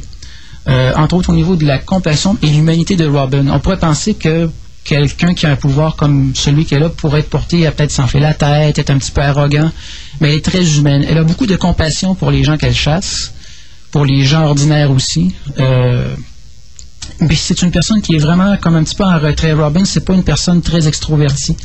Euh, mais graduellement, au fur et à mesure que la série progresse, elle découvre des choses sur elle-même et là, elle commence vraiment à euh, s'affirmer. Euh, le ton de la série est très sérieux. Il n'y a à peu près jamais de comic relief, sauf peut-être dans le cas d'un personnage euh, qui est le Chief Kosaka, qui est un petit peu le, le patron intérimaire au niveau de la boîte. Et lui, parfois, je dirais, il fait un petit peu, euh, un petit peu vaudeville. là. Mais euh, autrement que ça, la série est vraiment, c'est un ton sérieux. D'un pour adultes, pour enfants? Euh, définitivement pour adultes. En ce sens, avec la complexité des intrigues, avec le développement des personnages. euh, ah non, non. Et euh, d'ailleurs, je vais arriver pour l'analyse de la forme euh, très rapidement. Juste finir sur l'analyse de fond. Le rythme est lent. En ce sens qu'on prend le temps de développer les personnages. Ça n'enlève rien aux scènes d'action qui sont très bien menées, qui sont très syncopées, ça, ça passe bien. Mais le rythme est lent. Donc, on prend le temps de vraiment lever les voiles de chaque intrigue, de vraiment rentrer dans la peau des personnages, et c'est très intéressant pour ça. Donc, c'est vraiment quelque chose qui va vraiment chercher un public adulte à ce niveau-là. Euh, je vais tout de suite passer à l'analyse de forme. Le graphisme est unique, cette série-là, parce que ça diverge de la stylistique habituelle de l'animation japonaise. J'ai fait un peu exprès. Mes deux premières chroniques, j'ai voulu prendre des séries qui se démarquent de ce que les gens ont en tête lorsqu'on pense à l'animation japonaise, plutôt que de euh, parler de séries dont le style de dessin notamment, où le public visé, visé va euh, être similaire à celui euh, des séries dont on entend parler, là, qui visent les jeunes, comme par exemple Pokémon, Yu-Gi-Oh!, Sakura chasseuse de cartes. Je vais vraiment parler de séries peut-être moins connues, mais qui vont vraiment chercher un public adulte et qui sont pas du tout ce qu'on pourrait s'attendre en termes d'animation. Et dans le cas de Witch Hunter Robin, je montrerai des séquences de ça à quelqu'un, évidemment doublé en anglais, et je suis pas sûr que la personne pourrait me dire ça, c'est de l'animation japonaise, parce que le style de dessin n'est pas japonais du tout. Ils ont voulu vraiment essayer un nouveau genre. On pourrait presque penser que c'est de l'animation européenne. Pensez peut-être à Spawn the Animated euh, Series, par exemple. C'est peut-être plus comme ça. J'ai failli aller chercher comme exemple des séries comme Batman Beyond, mais c'est pas le même genre non plus. Mais on voit vraiment là que euh, la touche esthétique, ce n'est pas japonais du tout, point de vue typique. Et moi, ça m'a plu beaucoup. Le dessin est euh, très réaliste, très très complexe, beaucoup de jeux d'ombre, de lumière, euh, du relief au niveau des personnages. Les mouvements sont fluides. Euh, je dirais pas c'est c'est pas fluide comme comme du travail de Bakshi mais quand même le dessin se regarde très très bien. Et bon, on le sait, c'est une série récente, donc tout est numérique en ce sens que les cells, le dessin se fait et est digitalisé. Et évidemment, euh, les arrière-plans, le background est fait entièrement en CGI. Et très souvent, les véhicules, ça va être la même chose. Euh, Des effets comme la pluie. euh, oui, OK. Euh, on me signale que le temps va être limité, donc je vais aller un petit peu plus vite. Pour ce qui est de la musique, ça a été composé et interprété par Taku Iwasaki. On en a entendu un petit peu quelques extraits. La musique de générique est interprétée par la chanteuse Bana. Euh, le style musical, bon, vous l'avez vu, c'est sobre, sophistiqué, avec euh, souvent des effets gothiques comme du chant grégorien ou en contrepoint, il va y avoir de l'orgue, des choses comme ça, ajoutées aux sonorités électroniques. Euh, les DVD maintenant, ça je vais en parler parce que moi évidemment ayant fait venir les DVD au fur et à mesure que ça sortait, les DVD viennent avec ce qu'on appelle des sales de collection, c'est-à-dire des, impressions finalement avec un petit peu comme on l'utilise en animation classique. Euh, et moi, ce que j'ai trouvé assez intéressant, c'est qu'en faisant venir le volume 1, j'avais le boîtier, j'avais le t-shirt et il y avait même, chose assez comique, le verre à shooter. c'est assez spécial. Il voulait vraiment partir le, le fan club. Euh, presque, oui. Soit dit en passant, le t-shirt est très très beau, t-shirt noir avec euh, l'équipe bien en vue euh, comme dessin. Euh, les extras sur les DVD, on a beaucoup d'informations sur les aspects culturels qui sont présentés dans les épisodes, parce qu'il y a beaucoup de références euh, aux runes scandinaves, euh, aux vrais rituels de sorcières tels que, qui étaient rap- rapportés dans le Malleus Maleficarum, beaucoup de choses comme ça. Évidemment, il y a des présentations des personnages, vous avez les bandes annonces habituelles de la compagnie Bandai, et évidemment, avec les biographies, aussi des entrevues avec les voice actors, c'est-à-dire les acteurs voix japonais. Euh, bon, on achève. Alors, euh, deux petites choses que je mentionne comme ça. Euh, c'est diffusé au Canada sur YTV depuis le 10 septembre. D'après mes sources, ça passe le soir à 10h30. Je sais pas maintenant. La journée? Non, Regarde, je peux aller voir. Je vais Oui, dire ok, ça ça, pourrait être une idée. Et euh, une nouvelle dont je t'avais parlé, Christophe, aussi euh, précédemment aujourd'hui, euh, Sci-Fi Channel avait annoncé qu'il voulait faire un remake en, en vrai, en vraie personne, en real actor. Moi, la source que j'ai vue de ça, faire un remake euh, live action de Witch Hunter Robin, c'est annoncé pour 2004 ou 2005. On s'en doute 2004 achève. On n'a absolument vu aucune autre information. Moi, je suis allé fouiller sur le site de, de Sci-Fi Channel et je n'ai rien vu qui ressemblait de près ou de loin à Witch Hunter Robin, donc j'assume c'est toujours dans les coulisses en préparation, possiblement. La seule information que j'ai trouvée concernant ce remake live action, c'est que les producteurs exécutifs seraient Roy Lee et Doug Davison qui ont précédemment travaillé sur l'adaptation américaine de Ringu, dont on parlait tout à l'heure. Et euh, petite anecdote amusante, euh, en fouillant sur le Anime Web Turnpike, dont je vous avais cité la référence à mon émission précédente, euh, j'ai trouvé, entre autres, qu'il y a des sites qui se sont amusés à faire des parodies, dont, dont un qui est basé sur le, sur le modèle de Mystery Science euh, Theater 3000, qui ont appelé le Mystery Orbo Theater. Je suis pas allé le voir, mais ça a l'air d'être assez fou braque. Pour ceux qui veulent la voir, la série YTV, tous les euh, vendredis à 10h30 le soir. Donc, euh, OK. Je crois que ça fait partie d'un package de plusieurs séries d'animation qui sont euh, qui s'appellera. Bionix, je pense. OK. Si mes sources sont correctes. Euh, bon, je ne commencerai pas à vous parler en détail de certains épisodes. Je vais tout de suite sauter à ma conclusion. Je recommanderais cette série-là à tous ceux qui apprécient les histoires qui mélangent le paranormal à la technologie, puis euh, évidemment notre monde contemporain, comme par exemple justement Charmed, euh, Forever Night, ainsi de suite. Les gens qui aiment ces séries-là, je pense, faire un bon choix à regarder Witch Hunter Robin. Je recommande aussi à ceux qui cherchent un style d'animation, comme je le disais, qui visuellement n'est pas japonais du tout, euh, et ceux qui aiment les intrigues complexes avec des degrés progressifs de révélation. Alors, euh, on a fait le tour pour euh, Witch Hunter Robin. Juste en terminant, moi, je vous annoncerai peut-être tout de suite ce qui serait mon sujet pour la prochaine rubrique. Étant donné que là, on va approcher de la date de sortie de la version allongée de Lord of the Rings, Return of the King, j'avais pensé aller chercher une série médiévale. Au départ, mon idée, c'était de prendre un titre relativement sérieux et quand même assez populaire qui aurait été euh, Record of the War, mais euh, je me suis dit, on va y aller avec quelque chose de léger.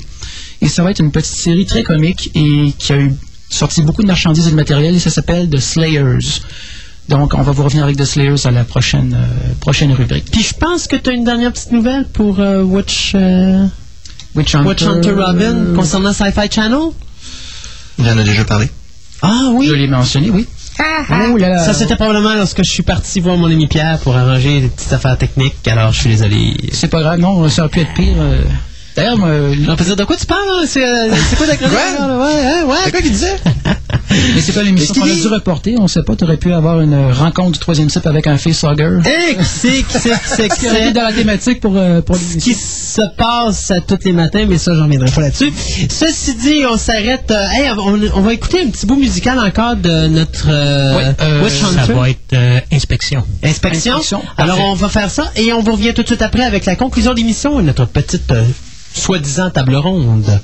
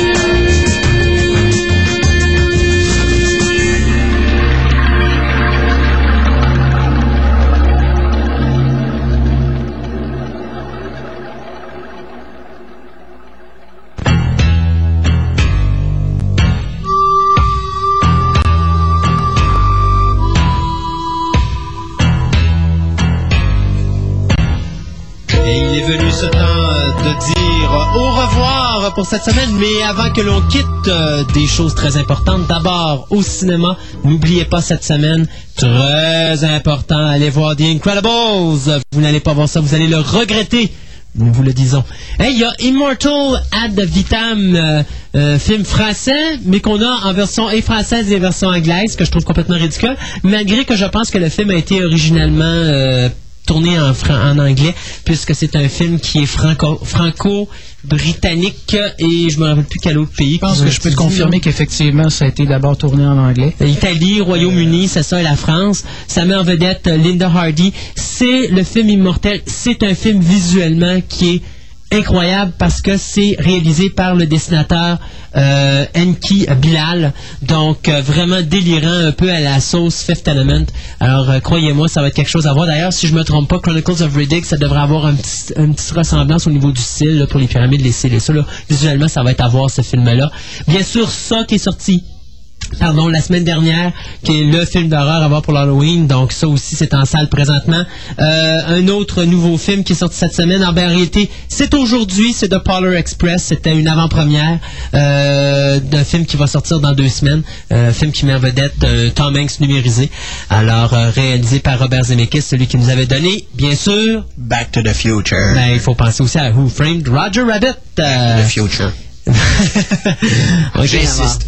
Dans les sorties euh, DVD à cette semaine, euh, saison 5 de Star Trek Voyager, regardez si vous n'avez pas acheté la saison 1 à 4, là, achetez non pas les 1 à 4 et 5, là, attendez donc, on va avoir la saison 1 à 7 au mois de décembre, ils sortent dans un box set, tout comme le Deep Space Nine et, euh, Star Trek original, ils sortent toutes dans des box sets euh, pendant les fêtes de Noël, ça va en être ridicule.